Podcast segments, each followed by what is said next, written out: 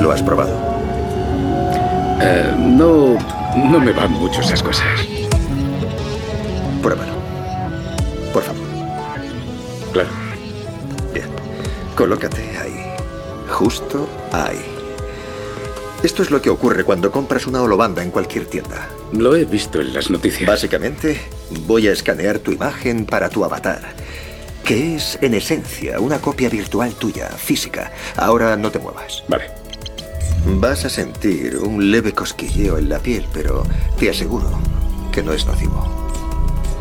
Ya estamos preparados. Bien, relájate, cierra los ojos y recuerda. Va para ser real, muy real. Pero todo es virtual. Una ilusión.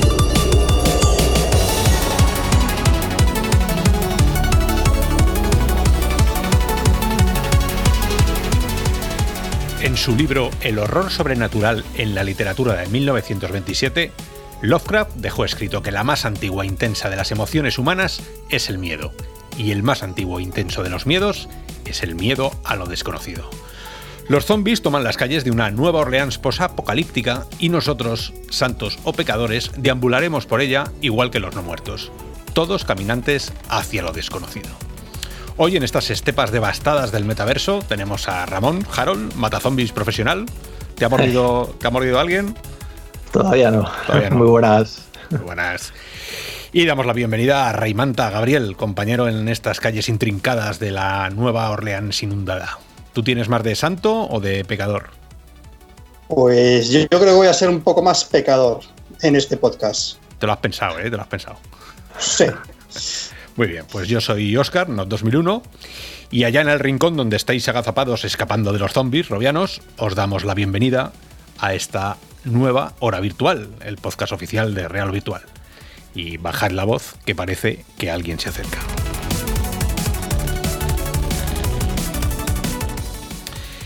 Y bueno, haya zombies, estemos a punto de extinguirnos como toda la humanidad, hay que seguir hablando de las noticias. Ramón, ¿cuáles han sido las últimas más importantes de los siete días de esta semana? Como no, hay que arrancar con este bloque de noticias, estas cinco noticias que solemos seleccionar de lo más destacado, que nos llama la atención.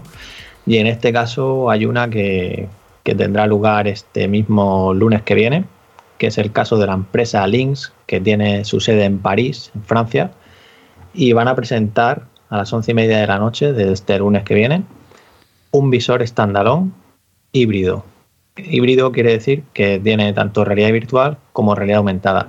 De momento lo único que han hecho ha sido mostrar una imagen en la que podemos ver un visor que parece que tiene un sistema de sujeción de tipo diadema, tipo halo, y comentan en, en su página web que nos preparemos para innovaciones en óptica, hardware y ergonomía, que abrirán increíbles oportunidades a todas las industrias. En su página de LinkedIn también hablan de aplicaciones a, todo tipo de industrias, con lo cual parece que da a entender que es un visor para el mercado profesional más que el consumidor. Pero este lunes descubriremos más cositas. Me encanta eso de innovaciones en óptica, hardware, ergonomía. es como. Sí, sí, Oculus, sois unos losers. O sea, eh, nosotros cuando lo hacemos, lo hacemos todo a la vez. ¿Sabéis lo difícil que es hacer innovaciones en óptica, en hardware, en ergonomía, en eh, hacer AR más VR? En, yo no sé, hay gente que, que, parece que parece que es más marketing que otra cosa, ¿no? no tampoco vamos a, a, a quitar lo del, lo del, hype, que luego os, luego os cuento una cosita, Robianos, sobre el, sobre el hype. Pero, pero es un poco... Bueno, eh, es que hasta que no lo saquen, porque luego el problema de esto es que luego lo sacan y qué. Y te quedas diciendo, ajá, otro más hacia un mercado profesional, sin un ecosistema, sin desarrolladores que sepan utilizar esas innovaciones en óptica, hardware. Bueno, yo particularmente, ya sabéis, ahí, a la nevera hasta que salga y podamos tener las manos en ella. El escepticismo, sí. Sí, sí. Comenta, comenta. No, eh, este tipo de noticias el lunes lo presentarán, pero aún así nos seguiremos quedando igual. porque vamos a ver el lunes, veremos imágenes, veremos un prototipo, veremos un vídeo. ¿Qué vamos a ver el lunes? Hasta que no lo pruebe alguien, haga unos tests. ¿Necesitamos un nuevo visor? ¿Necesita la industria un nuevo visor? Yo creo que no. Ahora, vamos a guardar una esperanza. Quizás sea una revolución. Pues no, porque si fuera revolución, la habría sacado Pimax. Es así. Estos, estos van por detrás. Sacarán algo un poquito mejor, no digo que no. A ver, ahora mismo eh, la máxima resolución que hay en pantallas es 3840 por 2160. Mm, eh, bueno, pues eh, si sacas 3240, oye, te has puesto un buen nivelón. ¿No? Si sacas, yo qué sé, 2160 por 2160 de las HP Rever, pues también tienes un nivelón. Si sacas menos de eso, pues para eso te la guardas en un cajón. A no ser que la saques a 120 euros, que entonces, pues también. Ah, ahí, ahí va yo. Si mejorar la tecnología es fácil, pero claro, hay que hacerla accesible, asequible. Tiene que tener, lo que has comentado tú, tiene que tener un, ecosistema detrás, tiene que servir para algo, tiene que tener programas, tiene que tener un apoyo. Así que un, nuevo visor, pues muy bien. Aquí lo, interesante que destacan ellos es que es el primer standalone eh, de realidad mixta, ¿no? Por el tema de híbrido, ¿no? O sea, virtual y aumentada. Entonces aquí pues es posible que igual que Barrio está en el mercado profesional con su super realidad mixta, ¿no? Con, las cámaras de, ultra calidad que tienen. A unos 10.000 euros. Exactamente. Pues a ver, seguro que, tendrá su, su, público, ¿no? Pero claro, yo lo de eso que decías tú hace un momento de un visor nuevo, a mí sí me gustaría ver, que ya lo hemos dicho, bueno, lo he dicho en otros programas, un visor para el consumidor también, que pueden ir al mercado profesional como Quest, que va, va a empezar a enviarse dentro de poco ya al público profesional, ¿no? Para, para negocio, para comercial. Pero también están ahí en la parte de consumo, como sabemos. Entonces, pues eso es lo que creo que estaría bien que compitiera alguien, ¿no? Pero bueno, desde luego que no sabemos saca, si quieres un visor con esa revolución, 3840, pero con unas lentes freeform, con unas lentes eh, pancake, estas que se llaman, ¿no? Que no. Vamos a alejarnos del estándar, del Fresnel, vamos a alejarnos de, esos halos, del glare que llaman, y vamos a meternos en algo nuevo, a ver qué tal, ¿no? Para hacerlas más pequeñas, para poder eh, juntarlas más en, nuestra cara y no hacer mamotretos. Pues, eh, si haces eso, pues eh, perfecto, lo mantienes a unos precios razonables de, no de consumo, sino profesionales, o sea, en torno a 3.000 euros. Yo creo que, ya abriría las puertas a que otros fabricantes dijeran, oye, que esto se puede hacer, que estos tíos lo han hecho, vamos a intentar hacerlo un poco más barato. Ahora, hasta entonces, si siguen, si siguen con, Fresnel, sigue, siguen sin meterse en micro displays y te sacan un y te sacan ahí un LCD, pues pues nada, bueno, esto, esto me imagino que ellos lo sabrán y, bueno, y también estarán esperando nuestra, nuestros comentarios. Sí, ¿no? y como, como habláis, pues yo creo que esperaremos ya el programa de la semana que viene para ver ya, pues eso, datos, esperemos que haya datos ya y podamos comentar. Entonces, Hacemos una porra, ¿no? Vamos a hacer una porra, ya que estamos. A ver, Gabriel, eh, porra sin eh, pasta virtual.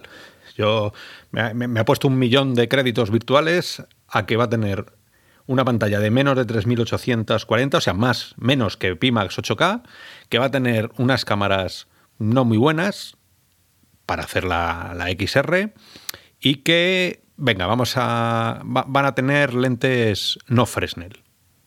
Esa es mi, mi porra. Callaos ahí. no, no, es que te, has mojado. O sea. Hombre, claro, eh,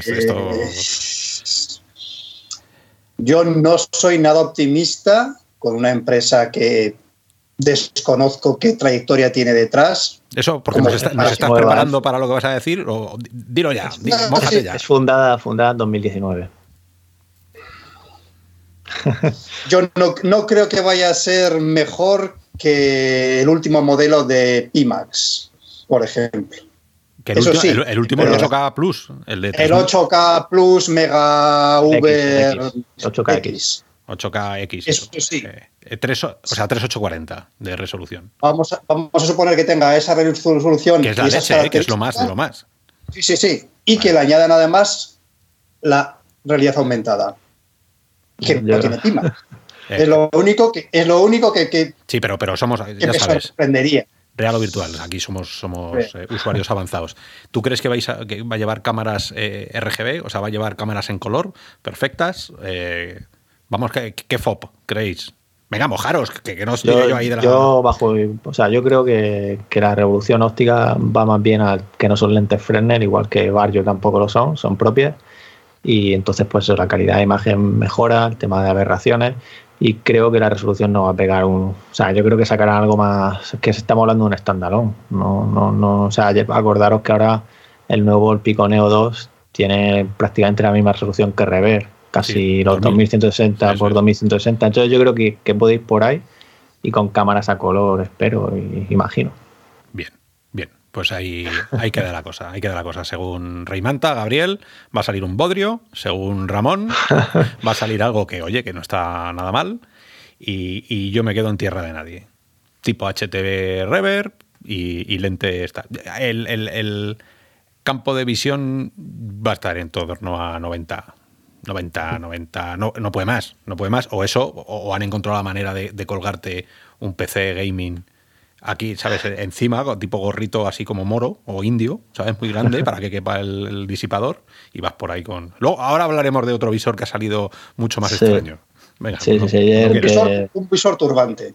Un visor turbante. Queremos un visor turbante. No queremos visores chinos, queremos visores de la India, queremos visores turbante. Ahí cabe, ahí cabe, buah, hasta, hasta los mandos te cabe. Es que el que viene ahora te vale para el carnaval. O sea, te puedes disfrazar de mosca. Y hablamos de la patente de Samsung. Odyssey, una patente de diseño que, según podemos ver, tiene una forma, pues eso, como digo, parece una mosca, es un No, poco parece extraño. no. Parece no. Nada que se vayan al carajo. ¿Esto quién lo ha hecho? En serio.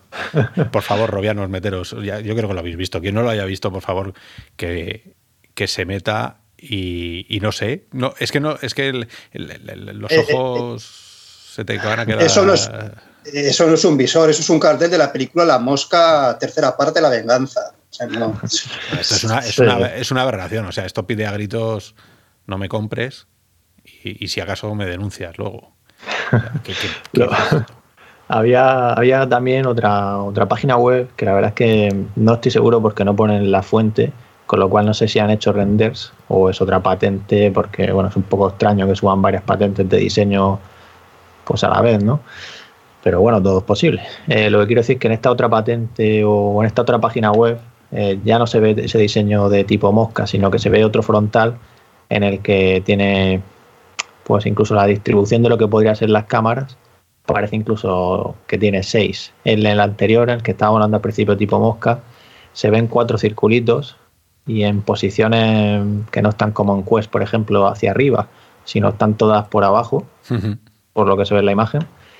Y, y bueno, si os acordáis de Samsung Odyssey, tenía auriculares integrados, Sí. tenía su diadema también.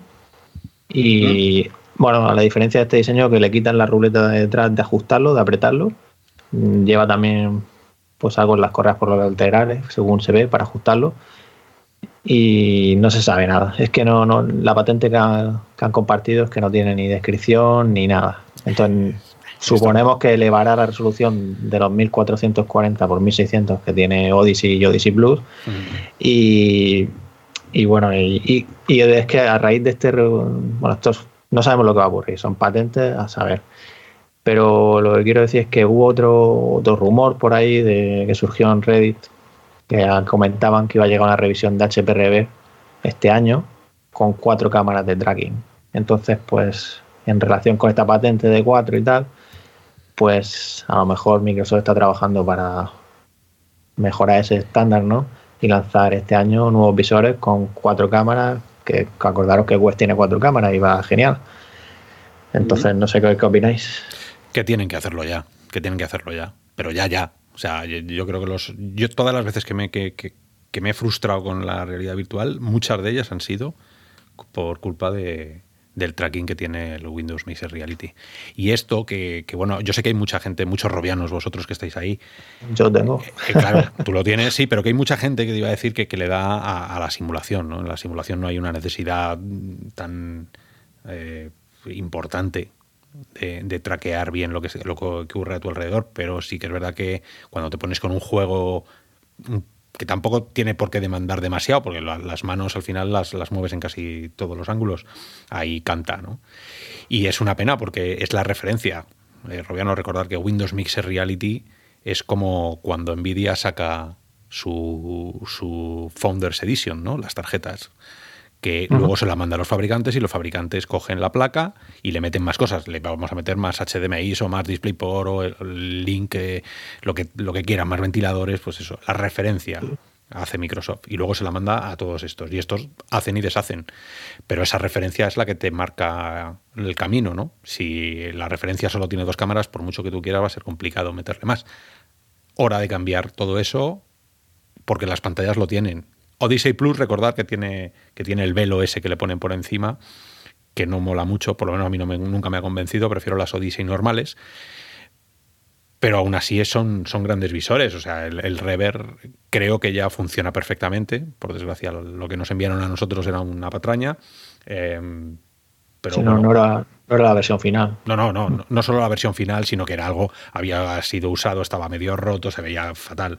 De ahí salió nuestra, nuestra review. Luego sé que lo han mejorado.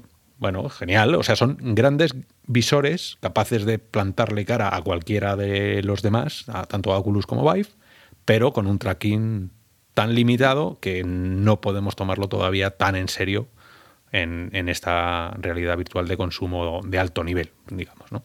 Yo, yo tuve las Lenovo Explorer, las famosas, relación calidad-precio, fabulosas, cuando estaban rebajadas a 200, 150 pero las terminé vendiendo por el tracking. ¿Funcionaba? Sí, se podían jugar a casi todos los juegos, sí. Me acostumbraba al tracking pues de lo que suelo usar yo en HTC Vive o después que conseguí las, las, las Quest, se me quedaba muy justo, se me quedaba muy justo. Manos temblorosas o manos que a veces desaparecían, no necesariamente en juegos que, que la mano se fuese atrás. O sea, no, no, no ah. me, es que a mí me parece fundamental. A mí si falla el tracking, me, saca completamente del juego. A, ti, y al 99% de la gente ah. que, use sus manos. Por suerte yo creo que, que, lo han ido mejorando, y, pero bueno, que, dos cámaras al final no te quita las oclusiones. O sea, quiero decir, cuando sales de la cobertura de las cámaras, eso, pues, eso es lo que esperemos que lo solucionen con este nuevo, con esta nueva referencia que, esperemos que llegue, ¿no? Porque al final estamos hablando que no lo sabemos. Microsoft no ha dicho nada todavía. Entonces, pues, pues ya veremos, porque esta patente es de principios de 2019, o sea que tiene ya más de un año. A ver si realmente son de esas patentes que hacen y ahí quedan, o se transforman, incluso tienen algo mejor, ¿no? Bueno. Y a ver si estas nuevas Samsung Odyssey se venden en Europa. Eso también. Que... Yo estuve muy tentado en comprarlas, pero ya tienes que andar, que si hace cuenta en Estados Unidos, que si viaja este amigo a Estados Unidos a ver si me las puede traer, que sí, que no, que no, que sí. Y ahí se ha quedado. Sí, garantía, historia. Sí, estas cosas son... Al final pones muchas cosas en la balanza, pones muchas cosas, pones FOB, pones tracking, pones precio, pones eh, resolución, pero también también este tipo de cosas, que las puedas comprar, que las puedas, si tienen un fallo y las tienes que devolver, que sea que haya, que haya un servicio técnico detrás que no esté al otro lado del mundo. Sí, no, te quedes con unas, con unas gafas zombie. Eso no, eso no. Bueno, pues ya, ya veremos a ver en qué queda esto. Yo espero que, como dice, como decís, pues, pues se materialice, ¿no? Y, nada, si os parece, seguimos por aquí porque tenemos a Valve que ha actualizado, ha corregido aquella encuesta que hablamos en el, que hablamos en el primer programa que hicimos y que decíamos que, ese 1% había bajado. Pues no, Robianos, ha subido. Según los datos nuevos, tenemos un crecimiento de, de un 0,07%, con lo cual hablamos de 1,09% de usuarios activos eh, de realidad virtual en Steam, ¿no? O sea, en, términos generales, ¿no? Comparando con pantalla tradicional también. Y luego también aparece Vive Cosmos, por fin listado, con un 0,41%, que está por debajo del 0,42 del DK2, que esto ya Ya comentábamos que estaba por detrás del DK2.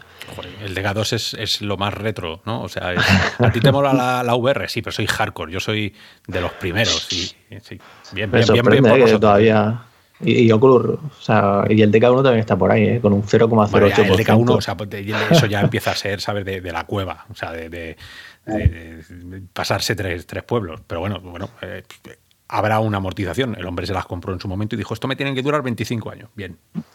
El, el, ahora el salto va a ser salvaje. Cuando pase alguien de una DK1 a, a yo que sé, a las nuevas Oculus, a las Pimax de 3800 eh, va a ser como eso, como si saliera de la cueva de cazar mamuts y de repente llegara a, una ciudad del futuro.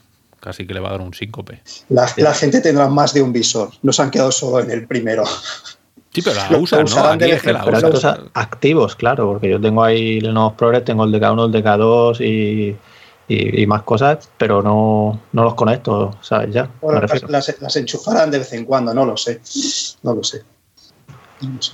Y otro, otro dato interesante de aquí, que, que la subida, por ejemplo, de Windows MR, eh, ya hablando de solo los, los de, dentro de estos usuarios activos de RV, pues qué visores tienen, ¿no? Pues ha habido un incremento del 3,7% en Windows MR, del 3,63% de Riff S y del 1,74% de, de Valve Index. Luego Vive Pro también ha subido un 0,37%, podría ser por las ofertas estas de Black Friday, acordaros que se rebajó más de 200 euros y ahora el precio permanente también lo, lo han rebajado esos 200 euros o, o, cerca de 200 euros, no, no, me acuerdo ahora de memoria, pero, pero eso, y, luego el resto ha bajado. Vive baja, Riff normal, o sea, el antiguo CB1 baja, pero bueno, ahí está el tema que decíamos, Riff S, Valve Index van para arriba, Windows MR pues también parece que está de nuevo creciendo.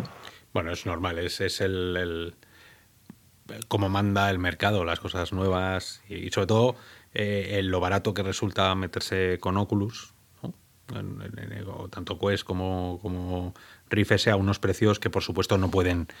Eh, a ver, es difícil comparar unas Vive Pro, ¿no? y yo sé que hay gente que, que hay robianos que nos decís, es que habláis poco de, de Vive Pro, efectivamente hablamos poco porque la de eh, no es lo más lo que tiene más la, la, la gente, lo que se ha comprado por lo menos nos dicen, es, es, es, lo que nos decís vosotros, ¿no? Con, con vuestras a encuestas. Ver, es, lo que, es, lo que, dice la encuesta de Val. Las, las pruebas tiene poquísima gente. Claro. Entonces, tiene bueno, poquísima. Las ¿Es tiene, un bueno, gran visor? Por supuesto que es un gran visor. O, o, o, las tiene poquísima gente que utiliza eh, Steam, ¿no? porque se supone que era un visor dedicado al sector profesional. Entonces quizá lo usen para otras cosas. Bueno, en todos los arcades, y eso es verdad, eh, el arcade es dueño y señor Vive, no sé hasta que Oculus se decida hacer el Oculus Business como Dios manda, que, que bueno, ya nos llegan cosas de que no terminan de, de arrancar, pero eh, ahí está, o sea, Vive apostó por la, lo duradero, ¿no? Lo, lo, ese, ese, pedazo de, de visor que, que, se caía y se repartía al suelo. Mm, y también hicieron muchísimos programas de, de, de business, el, el, business to business que llaman, ¿no? Y ahí es donde ha metido mucha tecnología, por eso que es más un visor que, que jugará un poco, pero quienes lo tengáis estaréis disfrutándolo eh, como, como cualquiera, ¿no? O sea que, que bien, bien, bien. Index, a mí lo que me alucina es Index, un visor tan caro, a priori, tan no tan revolucionario, pero que mucha gente seguramente, y eso gracias al marketing, esté asociando siempre Half-Life con Index, Half-Life con sí. Steam, ¿no? Ese es el, yeah. incluso gente que sepa que no se puede, o sea, que se puede jugar con Oculus a, al juego o con las Vive Pro al juego. Pero mucha gente, pues, pues, si vienes nuevo, no lo sabes, pues te compras el Index. ¿No? Bueno, y, y, comprarte, y comprarte el pack. Te compras el index y venía, viene con el Halva de Alice. Entonces es un poco como, bueno. Sí, es un poco, es, es ecosistema. Pues eh, tengo mil euros, pues me compro el juego y, la, y con qué gafas, pues con las mejores, con las mejores para ese juego. Está claro que Valve va a cuidar mucho que, que los mandos de, de, del index, pues con los mandos de index se puedan hacer cosas que quizá con los otros no se pueda hacer en el juego o que se hagan de una manera más torpe. Por mucho que hayan prometido que lo han optimizado para todos los tipos de mandos, yo con mis maracas de las Vive creo que no voy a jugar al Half-Life Alice igual que uno que tenga los mandos de, de las Index. Sí, sí, está o los Touch de, de Oculus. para objetos y cosas así, pero yo creo que todo va a ser igual, funcionalmente, claro. Habrá cosillas, ¿no? Esto es como, ¿os acordáis cuando salió y, aunque nos, luego hablaremos de zombies, ¿no? Pero cuando salió Arizona Sunshine, la que se lió parda con el i9, eh, no, era el i7, perdona. Los que teníamos un i5, yo por entonces tenía el i5, no podía activar esa famosa casilla de la muerte del, i7 y el i7, pues, la, gente se revolucionó, ¿no? Que casi les prenden fuego a las oficinas, tuvieron que salir ellos luego en Reddit. O sea que, sea como sea, va a haber optimización para Index, seguro, porque es quien pone la pasta. Luego mm, nos dejarán jugar a los demás, pero yo sí que estoy convencido de eso. Mm. Sí, además eso lo comentaron en el, anterior, el AMA este que hicieron en Reddit, que, iba a ser, que no iba a haber problema. Y, ya que has sacado lo del tema de Index y Half-Life Alice, sé que no, siempre que hablamos de lo mismo, ¿no? que no son muy fiables, pero por lo menos, bueno, se mojan, se mojan ahí y sí que es verdad que Palmer que ha salido otra vez por ahí diciendo que, bueno, de Superdata estoy hablando, ¿vale? Que han compartido las estimaciones del último trimestre del año pasado y en este caso hablan de eso, de que Valve Index se ha, ha duplicado las ventas que hizo anteriormente, desde que se lanzó en verano, pues ha duplicado las ventas en este último trimestre gracias al anuncio de Half-Life Alyx, comentan, ¿no? Bueno, ya sabemos que está agotado, sigue agotado, pues precisamente por, ese anuncio del juego, ¿no? Que, ha traído a gente que no, bueno, gente ajena a la realidad virtual que ha decidido dar el salto por este juego. Y también colocan en primera posición a PlayStation VR con 338.000 unidades, seguido de Oculus Quest con 317.000, luego Valve Index con 103.000 luego Oculus Go con 84.000 y luego Rift S con 71.000. Ya, yo es, que mira, yo, yo vamos, a, vamos a ponernos serios. O sea, Superdata debe Superdata. ser. Superdata deben ser los super colegas, ¿no? Son cinco super colegas eh, que se sientan y dicen: Venga, chicos, vamos a coger un dado. PlayStation, ¿qué le hacemos? ¿Quién se lo compró? ¿Se lo compró el amigo de mi primo con el tío? Venga, ese es el que más tiene. Venga, ¿cuánto le ponemos? Tira al dado. Que salen dos seis, tiramos otra vez. 338. Ponlo. O sea, yo es que no les doy una fiabilidad cero, pero cuando digo cero es menos que cero, porque además contaminan. O sea, sacar este tipo de cosas sin saber exactamente. O sea, es que va contra toda eh, la estadística. O sea, Robianos, si hay alguno de vosotros que estudia la carrera de estadística, que nos llame y entra en el próximo podcast para explicarle a la gente cómo se hace una estadística y cómo publicitas los datos reales que tienes. Porque esto, esto, como dicen en las encuestas, está más cocinado, está pasado ya. O sea, huele a muerto antes de nacer. Pero es mi opinión, ¿eh? que yo para esto soy, me, vengo muy. Me, pongo muy nervioso porque me. Es que datos reales de ventas de visores al final saca Sony y ya está. Y, ya está. es que el resto saca quien le va bien. Quien le va muy bien. El día, no te preocupes, que el día que llega, lo hemos dicho No, no, es que, es que está claro. Es decir, que a mí no me deja ando con las mosquetas de la oreja, por ejemplo, con, con, Oculus y, Quest. Si tan bien se han vendido, ¿por qué no lo dicen? A lo mejor, es, a lo mejor no han supuesto tanta, tanta revolución. No, habrán vendido mucho, yo estoy convencido que han vendido mucho, pero dentro de los círculos que somos de la VR. O sea, no, no se está convirtiendo en el, en el dispositivo, en el gadget masivo que va a reventar el, el mercado, ¿no? Entonces es mejor callarte, o sea, si tienes un millón de visores en el mercado, millón y medio, dos millones como mucho, te callas como un muerto, echando el programa de hoy, y no vaya a ser que haya algún desarrollador que diga, bueno, pues ya para dos millones no me meto, no me meto a desarrollar un juego que me va a, me va medio millón. O, un millón. Es que no es imposible que lo recupere, ¿no? Entonces, mejor cállate, déjale a la gente, tal. De vez en cuando llamas a tus colegas de Superdata y le dices, oye, sacarme algo así, para que la gente tenga algo, ¿no? Ese es el, ecosistema este en el que vivimos, en el cual la transparencia brilla por su ausencia. Las Valve Index están agotadas, pero agotadas de cuántas han fabricado. ¿Cinco? ¿Cinco mil? ¿Cincuenta mil? Pues no creo que hicieran muchas. ¿Cuántas? ¿Cuántas se han vendido realmente? Se han vendido el doble que, en el, que cuando la sacaron en mayo o junio, ya, pero ¿qué, sacaron? ¿100? ¿200? ¿2000? No, no sabemos. No. Es, que no, no, sabemos. no, tampoco tiene sentido seguir. O sea, voy, a introducir otra cosa porque viene también en relación. que es hablando de los desarrolladores, pues ha surgido también la encuesta de que se realiza de, por la GDC, ¿no? que es la GDC que es ahora dentro de, poco. O sea, ahora en marzo creo que es, ¿no? O finales. Sí, sí, buenas charlas siempre salen de Sí, sí, en marzo, el 16 de marzo. Y sí, efectivamente, hay charlas y también hay muchas noticias. Y bueno, los desarrolladores hacen siempre todos los años una encuesta y llevaba tres años siendo HT Vive, HTC Vive el preferido de, los desarrolladores, pues en esta ocasión ha sido Quest. Y por preferido me refiero al que más interés tienen los desarrolladores por desarrollar. Y en este caso es eso, Quest tiene un 39% y le, siguen por detrás, tenemos aquí a, Oculus Rift, luego tenemos también PlayStation VR y luego ya están HTC Vive y bueno, y Valve Index también. Y, otro dato interesante en, esta, en esa encuesta es para qué están desarrollando actualmente. Pues en este caso tenemos que hay un 24% desarrollando para Quest, un 25% para Rift, un 10% para PlayStation VR y un 20% para HTC Vive.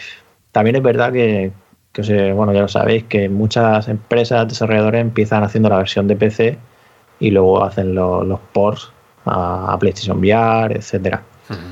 Bueno, es, eh, es, evidente que, la mayoría de la gente ha intentado acercarse a Quest y Oculus les ha dicho, quietos parados ahí. Mira, ¿veis una línea pintada en el suelo?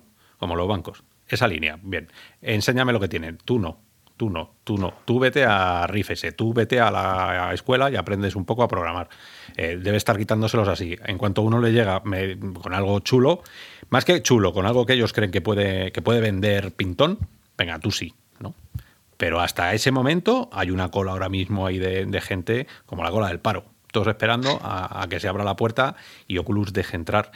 Cosa que desde aquí siempre nos hemos llevado un poco mal entre todos, ¿no? Porque hay quien opina que cuanto más abierto mejor, otros que cuanto más cerrado más calidad, otros que debería haber una esquinita en la tienda en el que dijera aquí cabe todo el mundo, no tan visible. Eh, otros que dicen, no, no, yo el caos absoluto, Steam, Steam, uh, Uber, ¿no? ¿Qué más da ahí lo que saques? Tú, tú tira. Pues, eh, es que aquí caben muchísimas sensibilidades, ¿no? Así que mm. elegir Robiano es la vuestra. Yo que abran un poquito más la puerta, porque no hay muchos contenidos realmente para Quest. El catálogo de Quest es limitado. Lo sacaron al mercado con Vader Immortal, campañas de publicidad, marquesinas, y han ido llegando cosas, pero a cuenta gotas, a cuenta gotas. Yo estoy usando bastante las Quest, casi más para ver eh, películas en tres dimensiones, o ver Netflix o Amazon Prime, que me dan mucha inmersión. ¿Ya se puede ver Amazon Prime en Quest? Sí, sí se puede, sí. y muy bien además. Porque me iba, yo me fui de viaje estas navidades y me lo intenté poner y me decía que no. Y entonces llamé, a, llamé directamente a Amazon y allí me dijeron, efectivamente hay un problema, pero no es culpa nuestra. Ah, claro, aquí estas cosas tiran fuera. No es culpa nuestra, ha sido que han actualizado el SDK, o no sé qué me contó el tío de. Se le veía puesto, la verdad. Eh, de, de, Oculus y que había dejado de funcionar. El, tema de. ¿Cómo se llama esto? De, de países. Eh, que no estaba activo en España, no sé qué. En España, sí, exactamente. Y entonces, pues, y ahora ya lo han corregido bien, bien, porque, porque hay series ahí chulas, la verdad. Yo, por ejemplo, estas navidades he estado sumergido en el espacio más profundo, porque por un lado estaba con el Red Matters y por otro lado viendo la serie de Expanse, de ciencia ficción. Calla, no digas nada, que, hay mucha gente que no la ha visto, pero vamos, yo esa me la vi entera en mi ida hacia Estados Unidos y me vi los, los últimos cinco de vuelta. Y, claro, llegué, flotando ahí en el...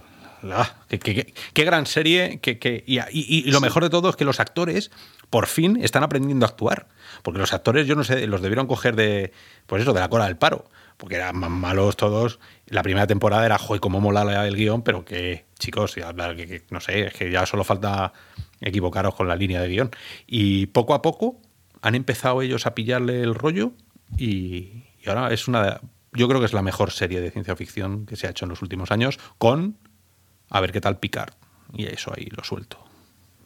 Mm. Pero bueno, un día haremos, un día haremos un, un algo de el espacio, y hablamos de todo el espacio. Pues ya hay, según nuestra base de datos, 165, bueno, o 160 y pico contenidos de Quest. Y es verdad que esto hace que pues aquellos que le rechazan el contenido, como el caso de To The Top, pues decidan buscarse alternativas como es Quest y ya no solo eso, sino no hacer como hicieron pues eso, Crisis Brigade, Sumalab, que estuvieron aquí con nosotros hace unos meses y lo lanzaron gratis, ¿no? En este caso To The Top, pues ha, hecho a través de itch.io, que está en la tienda que tú, Oscar, tienes tu aplicación de... de sí, sí, sí. sí. Tu aplicación de, joder, que no me sale la palabra, TestHMD. y, y, se han ido ahí y lo están vendiendo a través de itch.io por 14,99 dólares y luego lo cargas a través de SideQuest, el APK y bueno, pues mira, esas alternativas han buscado y seguro que, sus ventas tendrán para todo aquel que esté interesado. 99 son. son quítale, a mí me quitan el 30, quítale a ellos el 20 y algo, pues yo porque no puedo ser empresa, con lo cual eh, luego le quitas los 5, el, 0,5% que se lleva a Itch.io, más le quitas luego lo que PayPal te cobra cuando pides que te al o sea que esta gente. se queda con nada. Sí, no, hombre, se, está, se estará quedando pues sus 7, 8 dólares, 8 dólares. 8 o 9 dólares, como mucho, sí. Por, por copia. O sea que no, que no está nada mal. Que, que, digo, no está nada mal comparado con lo que te puede pasar fuera, ¿no? Sí, a priori si de Quest es solo para. O sea que no, no, no se llevan nada, ¿no? Es un Steam. Claro, pero eso ya se lo lleva Ichio. Claro. ¿Sabes? Entonces, bueno, que, luego tú te la tengas que jugar. La verdad es que el Sideloading es, es el mejor ejemplo de, que, ejemplo de que todavía le queda un poco al ecosistema para despegar. O sea, un, ecosistema. Pues esto pasaba como Cydia en el iPhone, ¿no? Que había muchas cosas que se le pedía a iPhone y Apple te decía que no, que no me da la gana. Y entonces te decía, joder, pero si es que quiero cambiar el botón o quiero hacer otra cosa, pues te ibas a Cydia y Cydia tenías ahí un repositorio de 100 millones de, aplicaciones, ¿no? Y de pago. Yo incluso compré algunas, el Springboard este, ¿no? Para cambiar los colorcillos y tal. Mm, pero bueno, eso para mí siempre ha sido, cuando te tienes que buscar la vida por fuera, es que el ecosistema todavía no está demasiado maduro. Y el sideloading es algo que está muy bien ahora. Hay muchísimas aplicaciones y muchas locuras que puedes hacer pero es muy marginal y quizá todas estas cosas deberían entrar ya en la tienda como Dios manda. Pues sí. además, los, usuarios de, de, Quest no quieren trastear con las gafas. Quieres encenderlas y jugar. No quieres, voy a instalarme una aplicación en el ordenador para meter por un... No, se supone que no es el público al que van dirigidas las Quest. Las Quest deberían ser más generalistas. Consola, consola. Hasta que llega Doom. Eh, exactamente, consola. Consolas, debería ser. Hmm. Consola. Pero tú le dices a... le dices a cualquiera. Sí, que puedes jugar, a, Doom, a Doom y te dice, ¿cómo, cómo, cómo, cómo? Venga, y se sacan ahí el destornillador si hace falta. O sea, que, que todo, todo sideloading tiene su, su... Todo usuario tiene su sideloading. ¿no? Siempre va a haber una aplicación que te llame tanto la atención que digas tal. Y eso no deja de ser una buena noticia, porque habrá, va a haber gente que solo con eso se empieza a meter en foros, termine en real o virtual, y ahí la, Solo por el Half-Life, por jugar a Half-Life 1 en VR, joder. antes de que. Yo creo que merece la pena, ¿no? Claro, claro, claro que sí. Por eso que larga vida al sideloading, pero que tampoco se convierta en un estándar, porque lo importante es que lo hagan en la propia tienda. Sí, a ver si, si poco a poco, pues eso va abriendo un poco la mano y cada vez más, más juegos y más empresas pues, se, van, se van metiendo ahí. Y bueno, una noticia que compartimos la semana anterior, que era de la desarrolladora Immersive VR Education, que son los de Titanic y Apollo 11, que en su informe financiero, el último que compartieron a los accionistas, pues comentaban que, este año iba a salir una nueva generación de un nuevo visor de PlayStation VR. Y bueno, el CEO de la empresa ha contestado que, que fue un error, básicamente, que la agencia que se encargaba de, la nota de prensa, bueno, la nota de prensa, la nota, el informe para los inversores, pues lo interpretaron mal, que ellos realmente lo que querían decir es que su, su suite de software va a ser compatible con PlayStation 5 y que esto no significa un nuevo visor. A mí eso me suena a que, mira, el derrape se ha ido, ha ido sonando, ¿sabes? Así como, le hemos cagado, calla, calla, ¿cómo hacemos, no? El, el Defcon, 3. ¿Sabes? Invéntate lo que sea, da lo que sea. Como, eh, yo creo que no hay nada gratuito en estas cosas. Y, y si lo ha dicho, lo ha dicho. Ahora que me cuente a mí misa, ¿Cómo no va a estar haciendo PlayStation un Visor 2.0? ¿Cómo no, no sé, haciéndolo seguro, pero que, vaya a salir este año, esa es la cuestión. Bueno, y, saldrá este año, bueno, saldrá este año, saldrá, a ver si este año puede salir el 27 de diciembre, que sí, que es el año que viene, o sea, que es este año, pero joder, no, o sea, que queda tantísimo que... Yo, yo me encantaría ver cuando presenten la, nueva consola o quizá en, otro evento que hagan después, no, no, en el, no en el primer anuncio de la consola, sino antes de que acabe el año, un anuncio de, mira, oye, estamos haciendo esto, y que nos den algunas pistas y a lo mejor nos digan, oye, pues llegará el año que viene o, tampoco hmm. dar fecha, pero mira, mira lo que estamos haciendo, ¿no? Y no sé, enseñar algo más. Seguro, seguro que sí. Para mí el troleo, el troleo máximo, que sería, eso sería para enmarcarlos. ¿Imagináis que el 25 de diciembre sale PlayStation 5 al mercado y al día siguiente sale una Xbox VR? ¿Sabes? Así como, pues- como, como, que, una oferta flash, flash. ¿Sabes? Precisamente hoy, hoy preguntaban en, en Real Virtual, había un usuario que preguntaba que qué pasaba con un rumor que surgió este verano de, que, de que Oculus Rift ¿no? iba a ser compatible con la nueva Xbox, la de ahora, ¿no? Igual que en su día podías poner con Xbox One el tema de, la pantalla esta virtual, cine virtual, ¿no? Sí, estuvieron muy ligados a, Palmer en su momento. pues, pues eso, conectar ese visor, pues a ver si estos Samsung Note y si, este nuevo, si estos nuevos visores con, tracking nuevo, ¿no? Que, en teoría podrían llegar, ¿no? Si esas patentes, lo que hablábamos antes, ¿no? Que imagínate que luego también se puedan conectar a la consola, ¿no? Y lo, lo anuncien más tarde, aunque no estén por la labor, como sabemos, por los comentarios de Phil Spencer de momento. Que no, que no, que es todo una cortina de humo. nos están haciendo. sí. a lo mejor nos están diciendo no, no, no, no, y luego nos sorprenden. Oye, podría ser. Es luz de gas todo, que no, que nos están tomando el pelo. Si en realidad les encanta la realidad virtual. Nos eh, encanta, seguro. No, no, y cuando llegan a casa solo están en realidad virtual, lo que pasa es que para afuera tienen que decir, oye, que no, que no se nos note. Vamos a decir que no, porque, porque hay tanto hater por ahí con la realidad virtual, a ver si nos van a, nos van a tirar una piedra en la próxima eh, feria, ¿no? Entonces, eh, vamos a decir que no, pero nosotros podríamos poner la música esa que ponen los informativos de fuentes internas nos aseguran que efectivamente, o sea, nosotros lo sabemos. Hemos firmado un NDA del copón, que no podemos decirlo, pero sabemos que todas las empresas están por la VR, todas. Pues sí, seguro. Pues yo creo que ha llegado la hora de empezar a buscar recursos y sobrevivir, ¿no? Que sí, sí, de, hacerse una sopita calentita y no el bollo ese de chocolate asqueroso que, me comí el otro día y me quitó la mitad de la vida. Estaba bueno, ¿eh? O sea, la pantera rosa alimenta, pero te mata tres años de vida, por lo menos. Venga, vamos a darle la bienvenida como debe al señor zombie, el no muerto.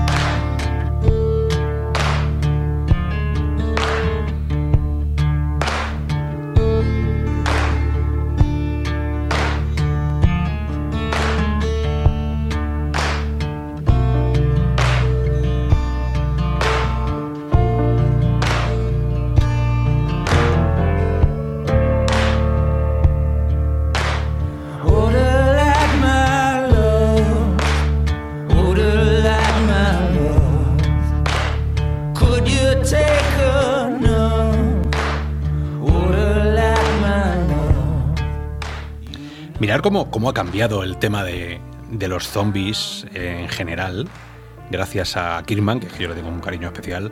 Em, Walking Dead ha conseguido que una música de zombies sea lánguida, ¿no? sea tranquila, sea, pues esto, las estepas del metaverso estamos cabalgando. Eh, porque los zombies antes corrían. Los zombies eh, hasta hace poco eran grandes superhéroes de, de, la ciencia ficción. O sea, eran asesinos y cuando de repente sale Walking Dead y tú ves a un tipo destartalado que se va desgarrando cada paso que da, ¿no? Eh, con, la, con la mirada perdida y, sobre todo con un dolor interno. ¿no? de ahí ahí explota el, estándar, que es lo mejor que puede hacer un, cómic o una historia nueva o cualquier narrativa, ¿no? Cambiar lo que está pasando y dejarte ahí una propuesta tan, tan, tan tranquila. Porque al final, la muerte es así, ¿no? Mueres porque te ha mordido un poco, porque no, porque ha salido de debajo de un coche y, ya está, y no queda otra. Eso es eh, lo ideal. Vosotros, eh, Ramón, Gabriel, fuisteis fan del Walking Dead el primer año que salió, que van ya por la novena, ¿no? O por la décima. Sí, yo me quedé. Me faltan dos temporadas, creo. Me quedé después de. Bueno, no voy a decir por si no, la ha visto nadie. pero bueno, muere gente, de eso sí que sabemos que muere Pero sí, me faltan dos temporadas. Ya me, desenganché un poco, pero. Pero bueno, quién sabe, quizá algún día la retome. ¿Cómo fue ese primer.? Bueno, Gabriel, te toca. Yo he sido lector del cómic. Bien. Y, y, luego seguidor de la serie hasta, hasta no me acuerdo qué temporada, que alguna vez, algún día retomaré. Y el cómic también lo tengo, no sé, al ciento y pico números lo dejé y lo tendré que retomar algún día de estos. Pero estáis conmigo que fue una, una revolución del género. Pues fue volver a los orígenes después de una época de, en vez de zombies infectados, que iban a toda velocidad, que eran rabiosos. Y, yo lo agradecí, yo lo agradecí. Pero no creo que inventara nada nuevo, sino que retomó a los orígenes de, las primeras películas de zombies, que las primeras películas de zombies eran muertos vivientes, personas que caminaban muy lentamente, que no atacaban a toda velocidad. Sí, que el, peligro era cuando venían en grupo, que era como la película de George Romero, la primera, ¿no? De, la noche de los muertos vivientes, que se encierran en la casa y al final, claro, se acumulan todos ahí y es cuando bueno, no quiero tampoco joder la película, pero, hay un en, los videojuegos los zombies también eran lentos. En Resident Evil, eh, los, los, zombies iniciales, luego ya las mutaciones, ya va. Ya la a, mí, eso siempre me, ha dado una pereza lo de las mutaciones. Es como, déjame en paz, tío. ¿Qué es eso que te pongan? un, casco de moto? El primer, mierda. El, primer Resident Evil era estar herido, tú caminando despacito por un pasillo porque estabas cojo y te dolía un hombro porque te habían mordido ahí. Y los zombies también eran lentos y, esa era la angustia. Luego ya, pues bueno, los siguientes juegos han sido, pues bueno, pues eh, las cosas tienen que evolucionar y a veces es bueno volver a los orígenes. Y en este caso, pues The Walking Dead fue una vuelta a los orígenes con zombies lentos y con y darnos cuenta de que la mayor amenaza siempre es el ser humano. Eso es, ahí, ahí quería yo llegar porque a mí lo que me gusta del, el punto de inflexión, que cuando llegó Romero y que luego recuperó eh, Walking Dead, es eso, ¿no? O sea, desde 1978 la primera que, saca Romero, que luego hizo una trilogía, o sea, perdón, el del 68, el 78 y el 85. Em, marca, negro color. sí, sí, marca las, las pautas de lo que tiene que ser, de lo que sería lo natural, ¿no? Porque él dice, si te viene alguien y te cuenta que un zombie puede correr, eh, no te le tomes en serio, porque ese tío, si es que no tiene músculos, no tiene piernas, no tiene tendones, o sea, es, una ruina humana, peligrosa, pero ruina humana, ¿no? Entonces, eh, eh, bueno, es un, es un giro que, que había, había que darle es verdad que no vende, eh, porque yo que sé, gente, o sea, hay películas que no están mal cuando los, los zombies corren mucho, por ejemplo, la de la de Danny Boyle, la de 28 meses después. Eh, sí, 28 semanas, 28 meses. Sí, que luego Fresnadillo hizo la de 28 semanas, ¿no? Ah, eh, esas, bueno, no dejaban de, El centro comercial nueva, que fue del 2000 y algo, que no me acuerdo cómo se llama. el amanecer, el amanecer, Sí, el, amanecer de los muertos, sí. Bueno, es verdad que, luego si te pones eh, así como muy, muy filosófico, eh, Jorge Fernández Gonzalo es un escritor español que escribió un libro sobre, sobre zombies, él es filósofo. Y, mira, eh, escribió, dice, el zombie os ofrece una no humanidad cuyo deseo es incapaz de construirse en el otro. Es un ser enteramente asocial. Su única esperanza consiste en procurarse alimento y no parará hasta conseguirlo. El apetito zombie no deja de ser metáfora de los instintos humanos, deseo sin reservas, sin el código, la gastración como tope para reprimirlo. O sea, le puedes sacar mucho juego al zombie porque nace el zombie en un momento donde también había el capitalismo explota en Estados Unidos, el macartismo, toda la, caza de brujas, todo lo que pasa allí, eh, de pronto salen los zombies, ¿no? Y, puedes hilar fino todo lo que quieras. Luego habrá gente que diga, pero sí, no. Pero las cosas ocurren por una razón y la mente humana se, se inventa los personajes en momentos sociales muy concretos y de ahí sí que puedes, sí que lo puedes, ¿no? Eh, ver. A mí la, frase de Romero que dijo en su momento de la gente no puede trabajar en conjunto que no puede trabajar en conjunto, perdona, es mucho más peligrosa que la escasa amenaza directa que suponen los zombies, sí que habla del individualismo. ¿no? Cuando eres un individualista, y, en, eso en Walking Dead, en este juego, ya para traerlo al, juego de hoy, eh, es, va a ser muy individual. Eh, no hay otros porque ya se ha dicho que el multijugador no va a venir al juego de momento, con lo cual estás tú solo. Em, ¿Cómo sobrevives estando solo? Pues mala cosa mala cosa. Malamente. claro, muy malamente. Siempre vas a necesitar eh, de alguien que te vigile la espalda, que nuestros ojos eh, van para adelante, que tú no sabes lo que hay detrás. Entonces, eh, ese, ese me, resulta muy, muy sugerente jugar a, Walking Dead yo solo, pero hecho en falta la interacción real. Que cuando me pegue la puñalada trapera, sea seas tú, Gabriel, o seas tú, Ramón, ¿sabes? No, no, sea, no sea, bueno, pues alguien de un guion o un bot, ¿no? El, juego es bastante fiel al espíritu de la serie, en ambientación, en, en que hay zombies, efectivamente te, te atacan, no te dan sustos, no te van a aparecer de repente en una esquina, o sea, no hay llames que es de esto, no, no, no es, ay, no es un juego que que te haga saltar de la silla. No. Es un juego que como la serie se toma su tiempo o te tienes que tomar tú tu tiempo, no puedes ir a lo loco. Pues, en ese sentido han cogido la franquicia y es un buen reflejo de lo que es The Walking Dead. Con el defecto que tú comentas, que no haya posibilidad de jugar en cooperativo, de formar un equipo. Yo la, primera vez que me encontré con unos humanos, hombre, voy a hablar con ellos y vete de aquí, vete de aquí. Joder, digo, no, que quiero ser tu amigo o tu enemigo, pero quiero interactuar con otros personajes. Con algunos interactúa. Claro. Te piden, bueno. Pero sí que, sí que para que fuera fiel a la serie, tendría que haber un modo cooperativo. Tener un equipo de personas. un equipo de cinco, de cuatro. Sí, porque ahí, ahí, es donde de verdad sacas, sacas el santo o sacas el pecador, ¿no?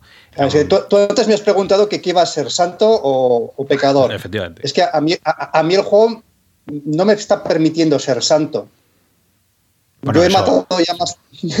bueno, a ver. Te, iba a decir que, hay una, siempre hay una decisión. Otra cosa es que te pille el día con la pierna cambiada, te hayas levantado mal y digas, se va a cagar la perra, voy a matar a. Pero bueno, que puedes no hacerlo. Yo de momento estoy intentando no matar, ni casi ni a, color zombies casi me dan ganas de sentarme a hablar y que me cuenten qué les pasó. Pero bueno, son, formas distintas de enfocar el. No quiere decir que, el día de mañana me lo instale otra vez y mate a todo lo que se mueva, por probar. Yo, no he avanzado mucho en el juego. He jugado unas 5 o 6 horas y no he pasado, digamos, de la segunda misión. Porque he repetido la, primera misión varias veces enfocando el problema desde una perspectiva más, más violenta, más, más pecadora, y luego desde otra perspectiva más, bueno, no voy a matar a nadie, voy a ir más por el, por el sigilo, por...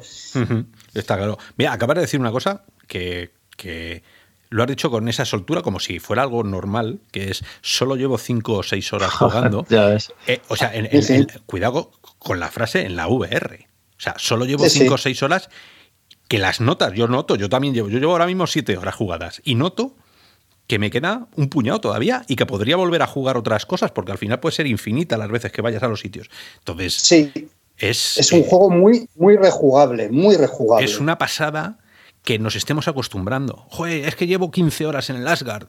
Genial. ¿Sabes? Que llevo 5 o 6 horas en el Walking Dead. Genial. Que llevo, que llevo las. No sé, me he hecho 40 misiones en Stormland. O sea, que, esto, empieza, esto empieza a cobrar ya sentido. ¿no? El, verse inmerso en un mundo que es un mundo. No es. Espera, que entro, ya estoy fuera. Porque ya me lo he terminado. No. O sea, ahí es donde para mí Walking Dead cobra, cobra sentido, cuando te das cuenta que llevas tantas horas andando por la ciudad, tantas veces has apitado el reloj diciéndote vuélvete a casa, majete, que, que te van a comer, porque eh, Robianos saber que el juego, para mantener también un poco la tensión, porque si no, esto sería, sería, pues, si tan lánguido el juego y tan pesado, mm, cada X minutos suena el reloj, que quiere decir que te vayas a casa porque suenan unas campanitas y vienen todos los zombies. Y como te pille la horda, mm, date, por, date por muerto, ¿sabes?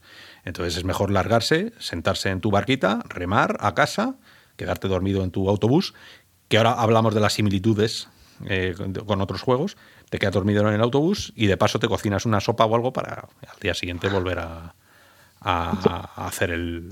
Yo antes de que, sigáis hablando, solo matizar que en mi caso, por dificultades técnicas, todavía no he podido sumergir y me habría encantado. Y nada, bueno, seguro que hay muchas, bueno, de los que los estéis escuchando, que a lo mejor también estéis esperando la, versión de PlayStation VR, que llegará en primavera.